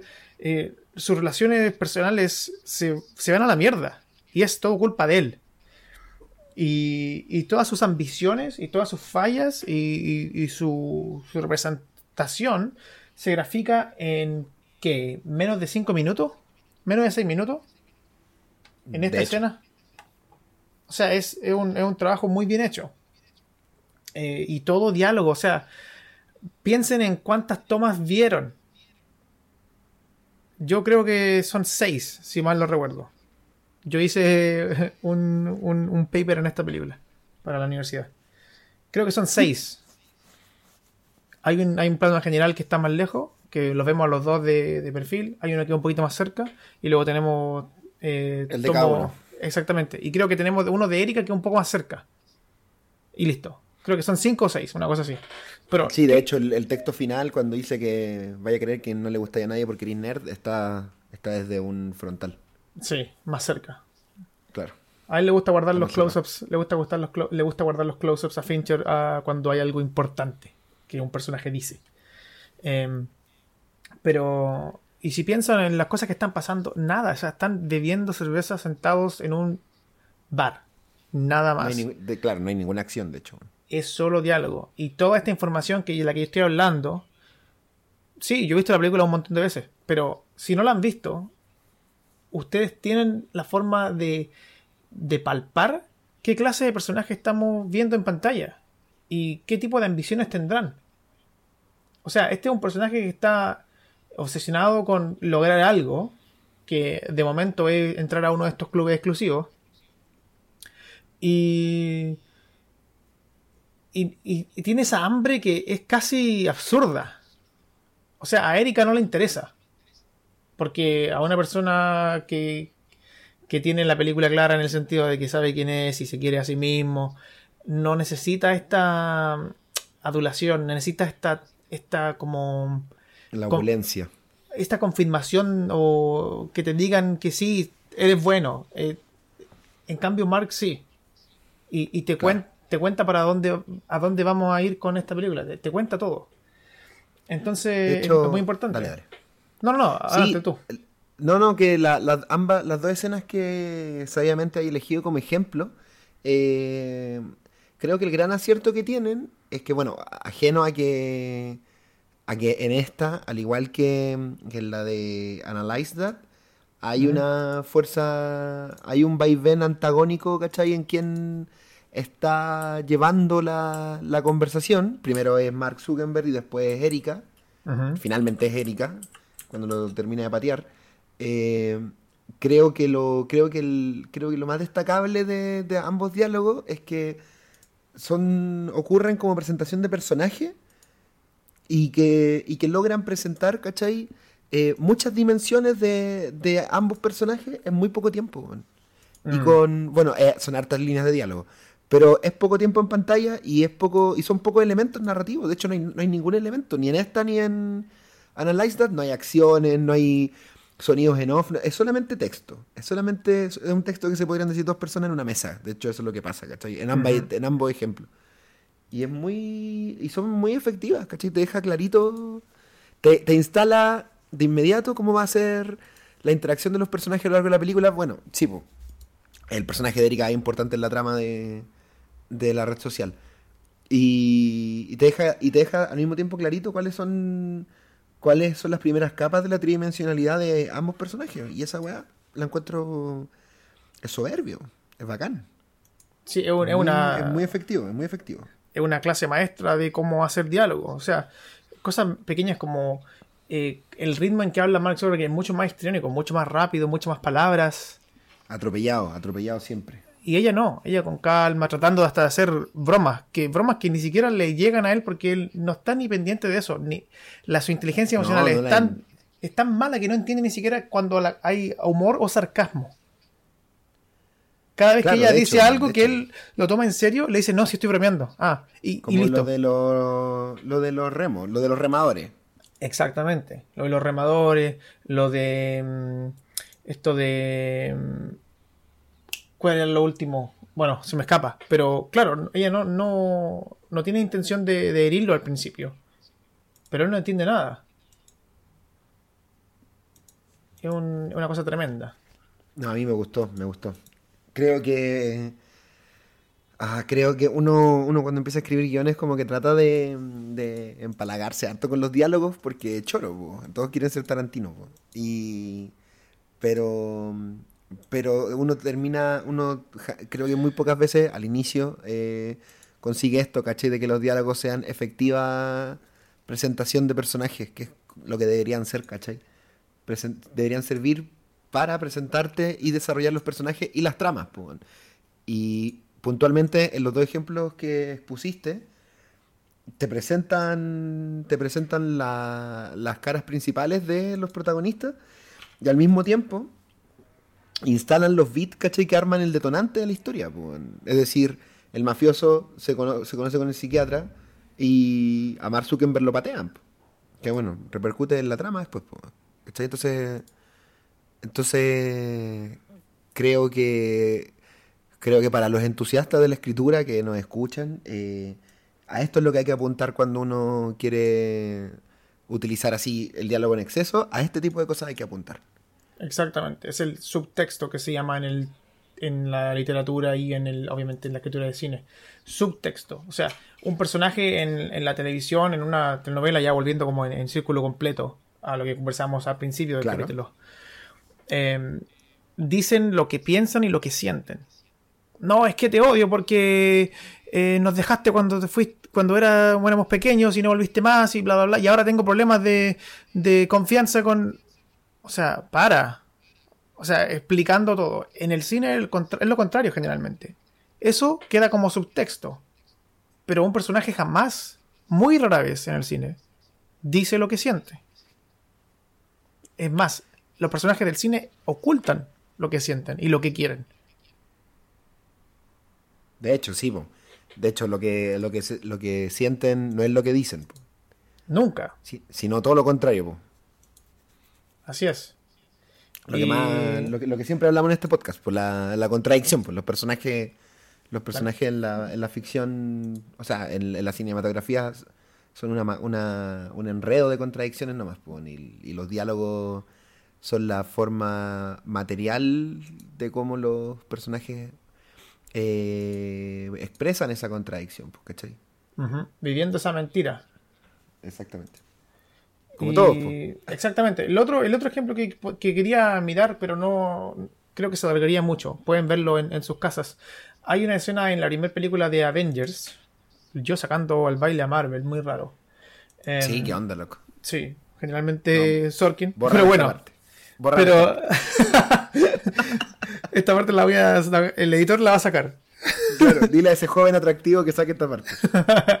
hay, una escena muy buena en la película de la primera de Vengadores del 2012 creo que es donde están como en esa nave que tienen los Vengadores eh, discutiendo. Eh, no están funcionando como un equipo para nada.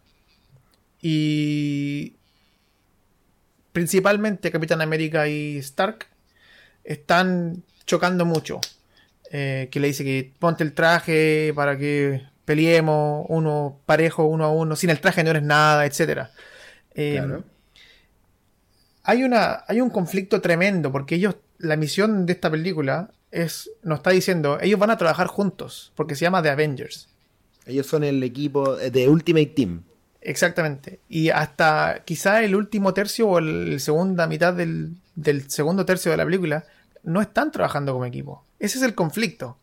Queremos que ellos se junten y trabajen como una unidad que funciona como una máquina con, con buen aceitado, pero de momento no, no funcionan para nada. Y están discutiendo. Y se están a punto de, de agarrar a golpes. Entonces, aparte del conflicto principal que estamos viendo acá, que es no están siendo los Avengers, no están siendo amigos, es cómo habla cada uno de estos personajes. Me gusta porque hay un montón de gente que quizá tiene importancia mayor que otra, como por ejemplo, quizá eh, Stark. ese, ese, ese tipo del arco con la flecha que nunca me acuerdo cómo se llama porque no me interesa. Hawkeye. Hawkeye, ya. Bueno, Ese tipo del arco. Birdman, no sé. Ese Eh, tipo del arco que no tiene ningún sentido en sí. un mundo donde toda la gente tira rayos, weón. que debería haber muerto, pero bueno. Eh, él, cada uno de estos personajes tiene un, una voz específica. Y cuando digo voz, no me refiero a, a su tono, me refiero a... mm, en el sentido literario, eh, en el sentido de, de cómo, cómo es que ellos ven el mundo. A eso me refiero con, con voz. Eh, tienen una perspectiva diferente. Y, y esta- estas voces están muy claras en, su en su- cómo se reflejan en esta escena. Y son disonantes porque no están, como decía, no están funcionando juntos. Y se hace mucho más evidente que, que son voces distintas. Y es una escena muy bonita en el bueno, eh, está llena de conflicto y pelean y todo, y todo lo que todo que quieras, pero es, es muy bonito en, en cómo está eh, estructurada. O sea, es una cuestión que a mí me sorprende que esta cuando salió yo la fui a ver al cine, me sorprendió que era una película de superhéroes. Porque ¿Te sorprendió que fuera una película de Marvel? me sorprendió que fuera una película de Marvel, claro. Porque estaba muy bien hecha. Y, esta escena es muy, eh, útil a la hora de aprender a hacer el diálogo. Porque cada cosa que dicen lleva subte- subtexto. Cuando el personaje dice. eh, está discutiendo Capitán América con, con Stark y le dice. Ponte el traje, si sin tu traje, estoy parafraseando, eh, sin tu traje no eres nada. ¿Qué eres sin tu traje? Y Stark le responde millonario, eh, filántropo, playboy. Le dice. O sea, le está explicando no solamente que, que, eh, o sea, está diciendo sí, yo soy, yo soy más que, que, que el traje, soy todas estas cosas. Pero también está diciéndole a Capitán América, el mundo no solamente funciona como tú crees. Porque recuerden que Capitán América estuvo congelado décadas y el mundo que él conoce ahora no es el mundo que él No dejó de conocer. claro. El mundo avanzó. Y él es una persona que tiene la bondad. El, el primero es su mayor virtud, quiere hacer el bien, es un héroe quizá eh, eh, tradicional. Pero Stark le está diciendo, está equivocado. Lo que tú piensas no es así. Ya no es, ya no es. Eso es lo que está diciendo abajo de decir millonario, magnate, playboy y filántropo. Eso es el subtexto, chiquillo. Y Bien. mm, estaba pensando, eh, por fin vi eh, Hateful Eight. ¿Cómo se llama esa en español? Los La ocho más odiados. los ocho más odiados de Tarantino. Y estaba viéndola el fin de semana y pensaba, porque estaba pensando en diálogo, y pensaba, las películas de Tarantino hay poco subtexto. Como es una de las pocas películas en que los personajes sí hablan mucho lo que sienten y lo que quieren. Pero lo que hace Tarantino es una cosa muy específica y esto es como, nuevamente, una, una decisión creativa a propósito. Em, lo que hace Tarantino es crear conflicto con la audiencia. Es un conflicto distinto. Nosotros, los, lo- lo- los que estamos viendo la película, conocemos los personajes, conocemos sus anhelos y sabemos que algo, sabemos que alguien va a morir, pero el conflicto es quién. Es, una, dinámica, es una dinámica distinta. Nosotros sabemos todo. Quizá en los ocho movidos, quizá no, porque hay el, el último acto es como lo que pasó antes del primer acto. Pero eso tiene que ver con la ironía dramática, Con- claro, y con cómo está armada la película. e- estructura. Pero en cuanto a, a conversación, en cuanto a diálogo, nosotros sabemos más que el conjunto de, de los personajes. Y es nosotros saber eso y saber que algo va a pasar, que alguien seguramente va a morir, pero no quién. Ese es el conflicto. La dinámica te la tira al- a la audiencia. Y es por eso que este compadre lleva tanta gente al cine. Porque te da esa experiencia de, ir al cine. Sabe cómo vender una experiencia al cine. Sí, sí, a uno le puede gu- gustar más o menos Tarantino, pero pero sí, sin duda el loco, él como realizador y como, como guionista sobre todo, creo que creo que le ha, ha sabido darle un- un- un- una, vuelta a los diálogos, weón, que, que creo que en los 90 no existía. Absolutamente. Ha inventado el Sí, pues, término inventado escuelas de diálogo. Claro, Tarantino el, el- es Tarantino y conocido por Tarantino por- por Tarantino. O sea, él, él se estableció con ese tono de, de voz. Es- tiene Sí. su visión única. Sí, po. Esa- y creo, y creo que es algo que igual aprendieron a beber la, la televisión que hablábamos al principio, que la televisión, como bien decías tú, eh, aprendió mucho sobre cómo se construía desde el cine. Y creo que y creo que es precisamente Tarantino uno de, una de las vertientes desde las que la televisión más, más ha bebido, ¿cachai? Onda, este tipo de diálogos como el inicio de Perros de la Calle o, o, todos, los, o Mm. todos los diálogos que tiene mm, que tiene la pareja de asesinos por naturaleza, los Knox, ¿cachai? Mickey. Marley Knox. Eh, tú veís como co- esa, eh, entre comillas, frivolidad de los, de los diálogos, ¿cachai? O sea, al, al principio Perro en la calle, ¿te acuerdas que están todos los mafiosos como hablando si es, si es que le van a dar una propina al, mesero? Y claro, están desayunando y están conversando. Yo sí le daría y tú no, y por qué. Y Claro, hay- ¿Cuánto le daría? Y wea. Exactamente. Y eso es. Entonces, yo creo yo que todo eso, ¿cachai? Hace eco en, en series como The Wire, ¿cachai? Ujú. en, Soprano. en esos momentos en que lo, en que lo, en el que los gangsters de The Wire están como sentados en unos, en unos sillones que valen callampa en medio de un peladero y lo único que hacen es hablar frivolidades, ¿cachai? Ajá. Que finalmente creo que Tarantino lo que supo hacer muy bien es que es darle como un sentido a esa frivolidad, ¿cachai? Porque esa frivolidad existe en la vida, pues. Exactamente. La vida se basa en frivolidades, pues. y, y Tarantino lo que supo hacer fue encontrarle el espacio a la frivolidad, que en- eh, antes de los 90 no existía, y, y, y permitir que a causa de esa frivolidad uno conociera a los personajes. po. Darle sentido a esa frivolidad. Sí, po, exactamente. Y eso es un acertazo, ¿cachai? Bueno, por algo, como decís tú, Tarantino es la institución que es. po. Exactamente. Eh, Oye, yo creo que estamos. yo creo que estamos súper bien para cerrar eh, este Sí. capítulo. Sí, yo también creo. Tenemos. Ha llegado carta. Sí, tenemos un, un par de correspondencias. Uh, música de correspondencia. Tenemos música. de- no, el, el- el editor. el editor Ey, no, sabe guapo. música, no sabe hacer música de jingles. Ah, pero sí, voy a mandarme un gran eh, Roberto Miranda. Si usted hace música de cortina jingles para podcast, mándenos un correo a punto de giro podcast.gmail.com. Eh, Punto de giro arroba. Punto de giro podcast arroba gmail.com. punto de giro podcast arroba gmail.com. Así es. Muy bien. No le podemos ofrecer dinero, pero sí un, un delicioso shout out por podcast y por Twitter y todas esas cosas. Eso, eso. Y fotos en paños menores. Ya, Bueno, del editor, quizás. bueno, vamos entonces. Eh, lo primero que nos llega es de Carlos Morales. Eh, déjame agarrarlo acá. Carlos Morales.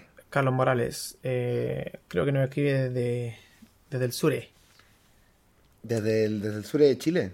Un Y saludo. un saludo para sur, Carlos. para el bello sur. Gracias por la audiencia. Y él conversaba sobre el capítulo anterior donde conversábamos sobre protagonistas antagonistas. Eh, usando el ejemplo de Taxi Driver que utilizamos nosotros. Y él hacía un alcance muy bueno eh, sobre el personaje principal de Memento, la película de Christopher Nolan. eh, el Leonard, o Lenny, como se le refiere en gran parte de la película. Y sin tocar muchos spoilers, pero el final de esta película eh, nos da a entender de que este personaje está viviendo una mentira, de cierta forma, y, que, y que gran parte de que el personaje principal ha hecho lo posible a, eh, a propósito para mantener esta mentira vida, eh, viva, para mantener la mentira viviendo y funcionando, para darle un Es para- darse un spoiler de propósito. momento, para, para no... Para no, sa- no- a, a propósito, él ha determinado no saber de que él es el culpable de todo. Exactamente, exactamente. Entonces, Para darse un propósito, slash, no tener que lidiar con esa culpa. exactamente. Ya, Eh, perfecto. Entonces dice que en el podcast nosotros, eh, él encuentra que es interesante que está planteada la idea de que es un asesino y busca venganza, pero eh, el, asunto de la empatía, por cómo a él lo ha tratado la sociedad y por, la condición que él tiene, y, por lo que en realidad es su decisión la que hace. Entonces hay como un, un- una dinámica de, culpa eh, en cuanto a lo que está el auditor eh, o el, espectador, más bien dicho, con lo que está pasando en pantalla. Que está súper bien, pero yo quería contar, eh, responder a Carlos que eh, este- el personaje principal de Memento, Leonard, no es un protagonista antagonista. Carlos Eh, dice que es un protagonista antagonista. Él plantea eso, claro. Pregunta si, en realidad no lo plantea, sino que pregunta y da, explica por qué él se hace esa idea.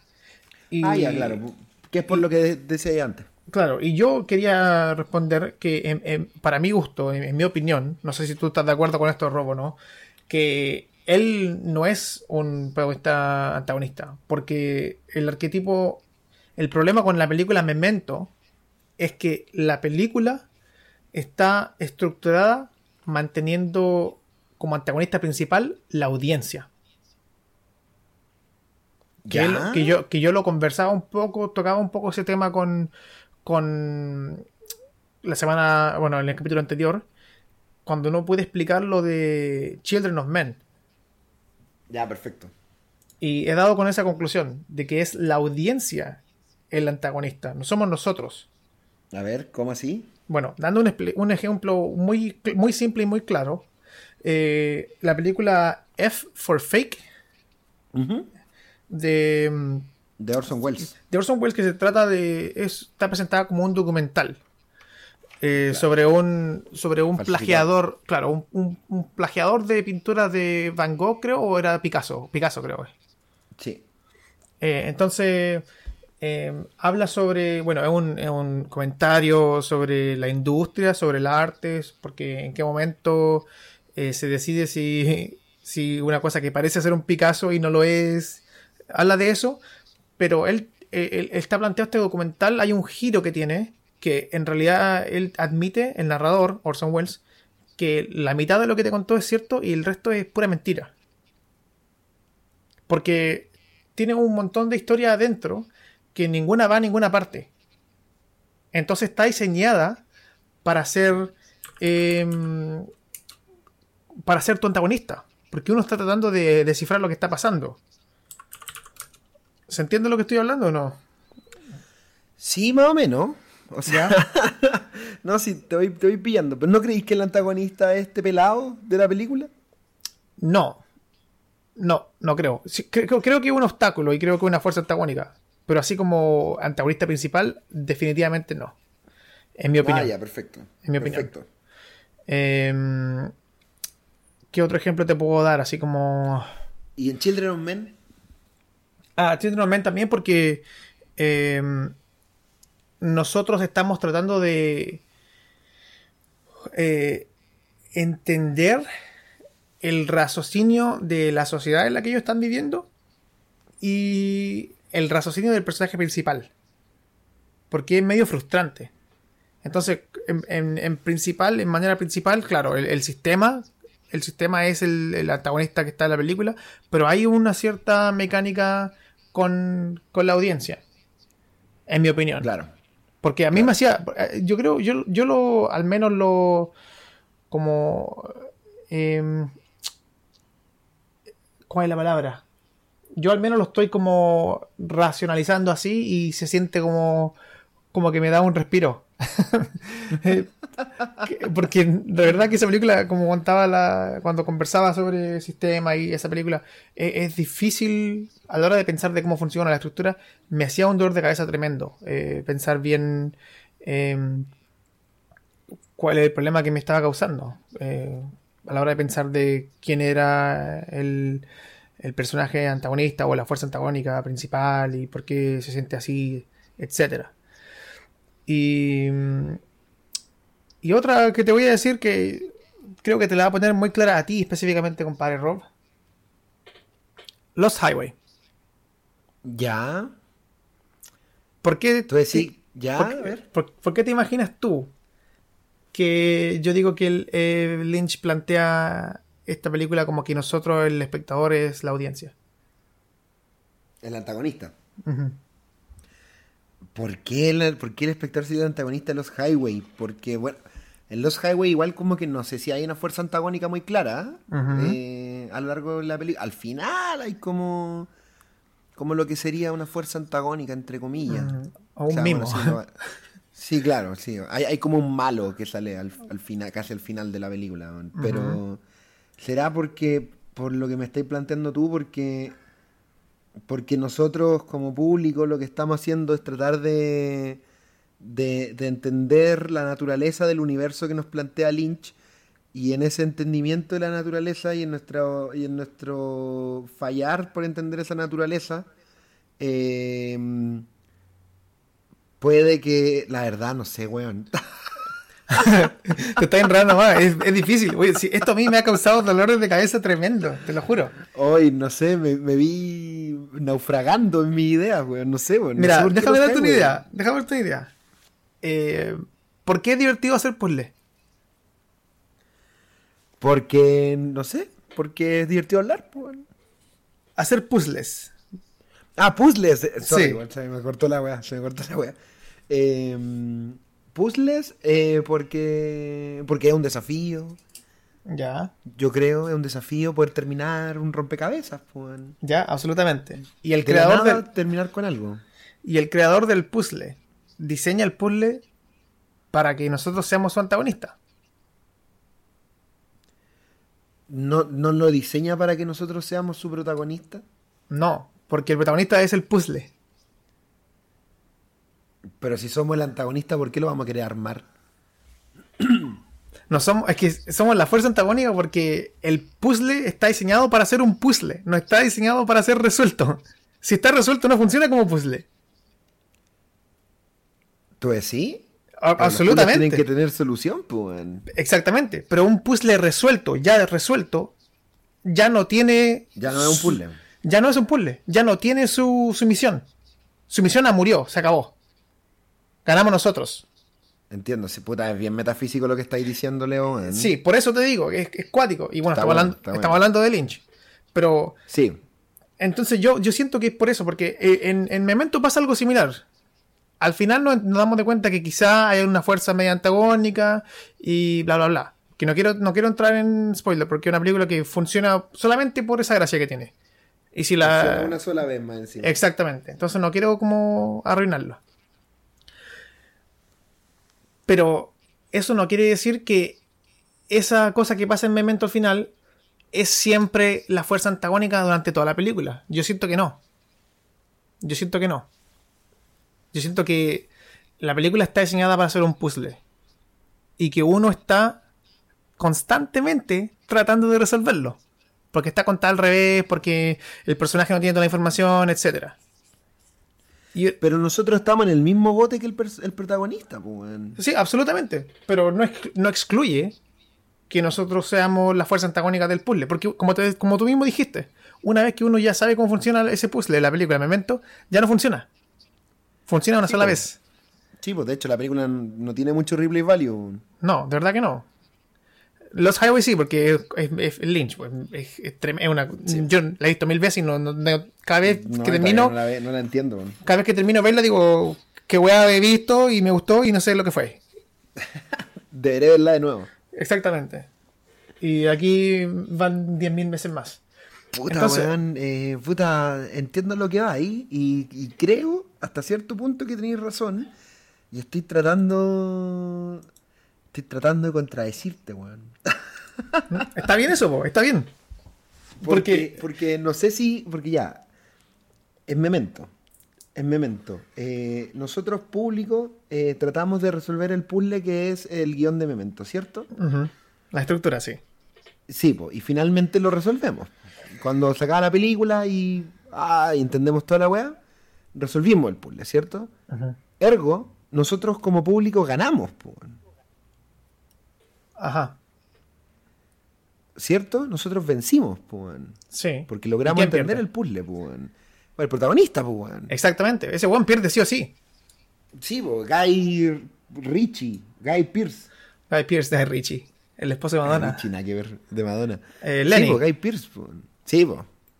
Entonces, este weón, bueno, sí, este weón va a perder sí o sí, weón.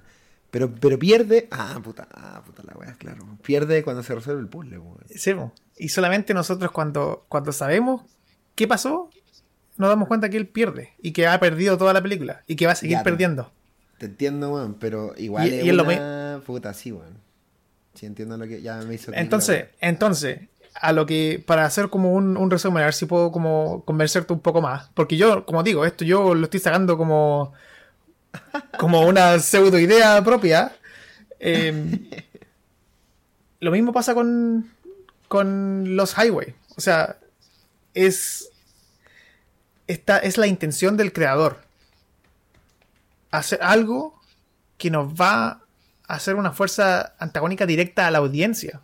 Porque, claro, el personaje, los personajes no saben lo que está pasando y están tratando de descubrirlo. Pero nosotros como audiencia queremos entender también la película. Cuando te están vendiendo una pomada que al final no es lo que es, o al final no sabes lo que es, y por eso es que hay gente que, por ejemplo, Los Highway es una película muy divisiva, weón. divide mucho la audiencia. Sí, yo- a- a- ¿te gusta o te carga?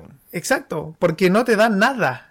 Y lo que te da es una sensación de... que la- de verdad se siente que la película eh, no está diseñada para que sea, entre comillas, un agrado para el espectador. No, para nada. Verla es un, puede ser un dolor de cabeza. Yo la he visto mil veces y a veces tengo que ponerle pausa y hacer algo distinto y volver. Porque es pesada. Es una película muy pesada. Y está diseñada así. No es una falla de la película. Está diseñada así. De hecho, yo creo que es su gracia. Entonces, por eso encontré que era un, un buen ejemplo. Mira, puede- sí, puede ser, Leo. Creo que con lo de Memento es mucho más claro, sí, weón, porque efectivamente cuando, sin dar spoiler, cuando la audiencia entiende el puzzle que es el guion, coincide con que el, el protagonista pierde. Es- spoiler, eh, de Memento el protagonista pierde. Ajá. Y feo. Eh, y feo, sí, pues pierde feo. Entonces, claro, puta, puede que... te- Sí, sí, no, creo que tenéis razón, pero también creo que es, es una, es hilar fino. Es hilar fino la lectura, ¿ah? Porque en una... que no está mal, todo lo contrario. Pero en una primera lectura yo creo que el antagonista Memento mm, es un antagonista como casi circunstancial, pues, como es el, el escenario en el que se mueve el personaje, su antagonista, ¿cachai? Mm, sí, puede ser, sí. Y que va teniendo diversos avatares como este pelado, ¿cachai? Era un pelado, ¿no? Un pelado de bigote, creo. Sí, el pelado, el, otro que es el que es Cypher en Matrix. Sí, sí, Cypher. Te- eh, Teddy se llama ese.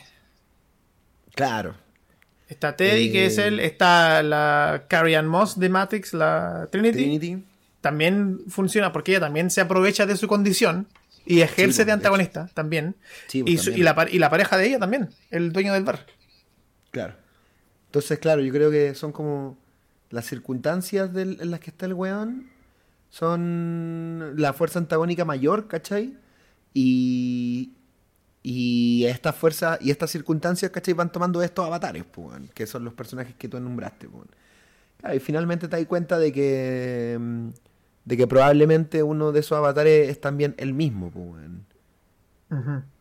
¿Cachai? Quizá por eso, por eso en- el compañero que mandó el- la correspondencia, Eh, Carlos. eh, Carlos, también quizá tiene un poco de, o sea, tiene un poco de razón. Sí, como yo le, yo le quise, yo le respondí, eh, mira, te puedo dar una respuesta larga o una respuesta corta. Si te doy la respuesta corta ahora, te explico bien en el podcast. Y eligió que lo tratara así, por el podcast.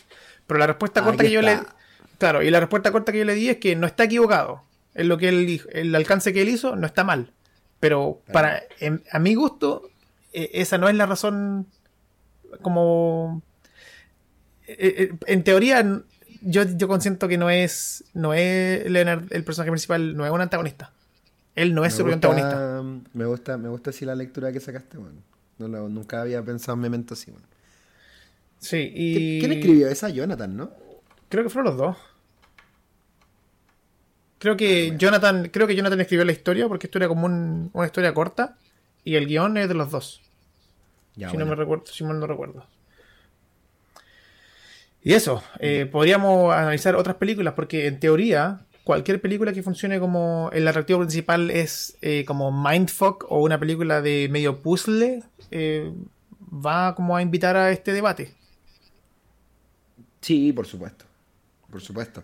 Oye, gracias Carlos Morales por por instalar este debate en, la mesa aquí de punto de giro. Y para los que quieran hacer lo mismo, bueno, está nuestra casilla de correo, eh, punto de giro podcast, arroba gmail.com para que manden preguntas, eh, pensamientos, reflexiones sobre lo que hemos hablado, sobre cosas que ustedes mismos piensen y nosotros aquí las vamos a, las vamos a hacer mierda también.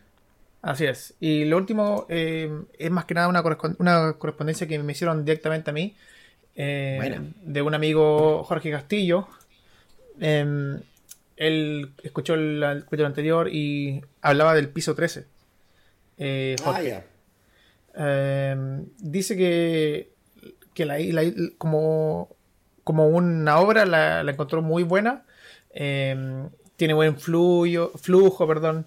Eh, y que la, la exposición está hecha muy bien. Que yo lo encontré como perfecto que dijo eso, porque justo estamos hablando hoy, hoy de, De ese tema. Exactamente. Que, es un mundo complicado, casi como el de Matrix. Que de hecho él dice que le, le hizo acordar mucho a, a- a Matrix por las razones obvias. Que uno, una vez que tú la ves, se hacen obvias esas razones. Em, Ya, bacán. Dice, dice Jorge, eh, Jorge Castillo, dice, si Matrix fuera Coca-Cola, el piso 13 sería la versión sin azúcar. Me da mucha risa porque yo pensé que iba a decir Pepsi o algo así. Claro. No, es Coca-Cola aún, pero sin azúcar. y que tiene Qué como. buena. También dice la que acotación, dice que, que tiene como eh, una semblanza parecida a Ghost in the Shell. Eh, el, Ah, el piso bueno. 13. Sí. Y, y también le habla de, de cómo está ambientada. Eh, dice que le recuerda mucho a las películas de Batman de, de Schumacher. Eh, Uy, la 3 y la 4. Que no son buenas películas. Pero eh, si separamos lo que es el departamento de arte con la película en sí. es un una- delirio. Sí, sí. Es es histriónico, muchos colores, muy vivos. Eh, es rara esa, esa, esa, esa ambientación porque tiene colores muy como. eh, muy brillante, así como con luz ultravioleta. Pero es también oscuro. De hecho, es Como, rara, que, eh, como que en la oscuridad eh, hay cosas que van eh, como fosforescentes. Sí, sí, es rara. La- las cintas de Schumacher están todas en ácido. Sí. Está todo en ácido. Están todos los departamentos en ácido. Sí, tiene una cita muy conocida que cuando ya tiempo después, no me acuerdo si fue tiempo después en realidad, quizá me estoy carrilando ahí, pero eh, alguien haciendo la entrevista de por qué eran, por qué eran así sus películas de Batman, de Batman, de Batman, La, de- Batman. la película de Tom Cruise, Batman. Eh, ¿Por qué eran así su película de Batman si Batman es, un- es una ambientación mucho más oscura, etcétera? Y él, su respuesta es eh, porque son eh, son historias de tiras cómicas, no de tiras dramáticas. Ah, yo vi una entrevista igual en la que el loco pedía perdón, weón. Sí, eso fue mucho, eso fue hace mucho más reciente. Mucho más reciente. Creo que por ahí por el 2012 fue porque fue cuando él le tocó trabajar en House of Cards, parece. Porque él hizo. Dirigió algunos capítulos de. la en, la, en la primera temporada de House of Cards, él dirigió algunos capítulos y no se nota No te que. creo, No, no te se nota que no es. Fincher, sí, sí. Y ahí de haber pedido perdón, claro. Así es. Claro. Pero bueno. Oye, eso. entonces desde eh, Punto de Giro recomendamos El Piso 13 y Memento, compadre. Sí, bueno. Sí, si no han visto Memento, vayan a verla. Y si, y si quieren realmente odiarse a sí mismos, vayan a ver eh, Lost Highway. es un peliculón, lo digo del- del- desde el fondo de mi corazón, es un peliculón, pero no es una película ligera, para nada, Es un palo en el culo los highway, weón. para nada. Y tiene, una de la- y tiene una de las escenas de cierre más horripilantes sin, sin ser de terror. Sí, weón. A mí me encanta. A mí me nunca- encanta. Le, le tengo mucho cariño, pero no la veo hace muchos años. Y yo creo que es la mejor decisión que he tomado. Absolutamente, absolutamente. Bueno, entonces, eh, hasta aquí, ¿no? Sí, cerremos. Bacán. Bacán, ha sido... Te lo felicito nuevamente, compañero, por eh, la pauta que preparó usted sobre diálogo. Y siempre va a haber material para, un- para una siguiente versión sobre estos temas, pero, pero creo que vendimos todos los pescados que, tra- que trajimos al mercado. Así que Exactamente. Así que bacán, bacán, bacán, bacán, bacán. Y a nuestra audiencia, los entusiastas de la escritura, los que les guste consumir cualquier tipo de contenido audiovisual, eh, no, no duden en enviarnos sugerencias, preguntas, etcétera. Todo lo que ustedes quieran a nuestra casilla, a nuestras redes, eh, a nosotros personalmente si quieren. eh, y también eh, cuando vean productos que les gustan, eh, traten de aplicar estas herramientas también para poder sobreentender por qué algunas cosas les gustan y otras cosas no. Finalmente, las cosas que, que calan en la gente no es por azar. po. Siempre tienen como un, sustento, eh, sobre todo académico, y que es lo que hemos estado tratando de, mm, de exhibir en esta ya quinta, estas cinco ediciones de Puto de Giro. Exactamente. Su, su eh, eh, manera de, quizá le va a gustar y no le va a gustar la misma cantidad de, de películas. Esto, este conocimiento no le va a ayudar a, a que le gusten más películas. Le va a ayudar a entender por qué una película funciona y por qué no cuando no le gusta. Le va a dar esa herramienta. Exactamente. y va a poder usted explayarse. Eh, recién esta semana conversaba con alguien sobre eh, esta serie de terror, entre comillas, terror de Netflix que salió hace poco. Ah, el horror en la cabaña, no sé qué wea. Sí, ya. Y les pregunté como que si le gustó o no. Me decía que, que la encontró buena, pero no la vio entera. Saltó algunas partes. Y yo lo encontré raro, porque yo le dije, ya, yo voy como en el episodio 2, pero todavía no engancho mucho. Estoy ahí todavía. Y me dice, ah, es que a mí me gusta ver completo para tener opinión. Y yo encontré como que, en mi opinión, eh, no haber enganchado y que no te guste es una opinión. Eh, y- pero, pero, Oh, si esta, pero si esta persona, pero si esta persona tuviera el conocimiento que estamos nosotros impartiendo, me hubiera podido decir, ah, ¿sabéis qué? Me salté algunas partes y no terminé de verla porque encontré que esto, esto, esto y no funcionó para mí, en mi opinión. Y listo. Y yo me hubiera quedado muy satisfecho y no lo hubiera sacado al aire. Sí, claro. Y no estaría expuesto. Fuiste expuesto, amigo. no Hashtag expuesto. Exactamente. Pero sabe quién eres. Sí, lo sabe bien, pues, weón. Concha su madre. Por huevón. Imbéciles. Ya, no, compadre. ustedes escriban nomás. Ustedes escriban, como dice Roba, punto podcast, arroba gmail.com. Estamos también en Twitter, eh, Campo AT para Rob Núñez, Mr. Leo Astudillo, MR Leo Astudillo eh, para mí en Twitter. Eh, estamos con eh, Rob, el mismo, nom- el mismo nick en Instagram, ¿no? Sí, el mismo Nico, padre. Campote. Yo estoy como ay Astudillo, AY Astudillo en Instagram. Y por favor, eh, reviews si quieren dejar algún comentario en YouTube. Eh, si utilizan iPhones en iTunes, le agradeceríamos un review, eh, sea bueno, sea malo. eso nos ayuda harto, aunque sea un review malo. Consulta de lo que quieran. Si vieron esta serie de Netflix, si han visto otra cosa, si les llama la atención diálogo, estructura, personaje en una película que vieron esta semana, si han visto un juego que hizo algo interesante, un cómic, lo que sea, eh, nos gusta leer. Como recién, sacamos un tema como relacionado con la materia y otro con una película que recomendamos la semana pasada. O sea, para que Sí, vean que todo. no vamos a hacer exclusión de, de lo que está llegando. Todo tiene cabida. Exactamente. Bueno, nos despedimos. Gracias por la sintonía. Eh, lo esperamos en quizás 14 días más desde que salió este. Y espero que les haya gustado. Idealmente, claro. Cuídense mucho, cabros, gente en general. Muchas gracias por la audiencia y sigan, sigan consumiendo de la buena, del bueno, del, Sigan buen, sabiendo. del buen arte audiovisual. Así es. Chao, amiguitos. Cuídense. Chao, chao, chao, chao, chao.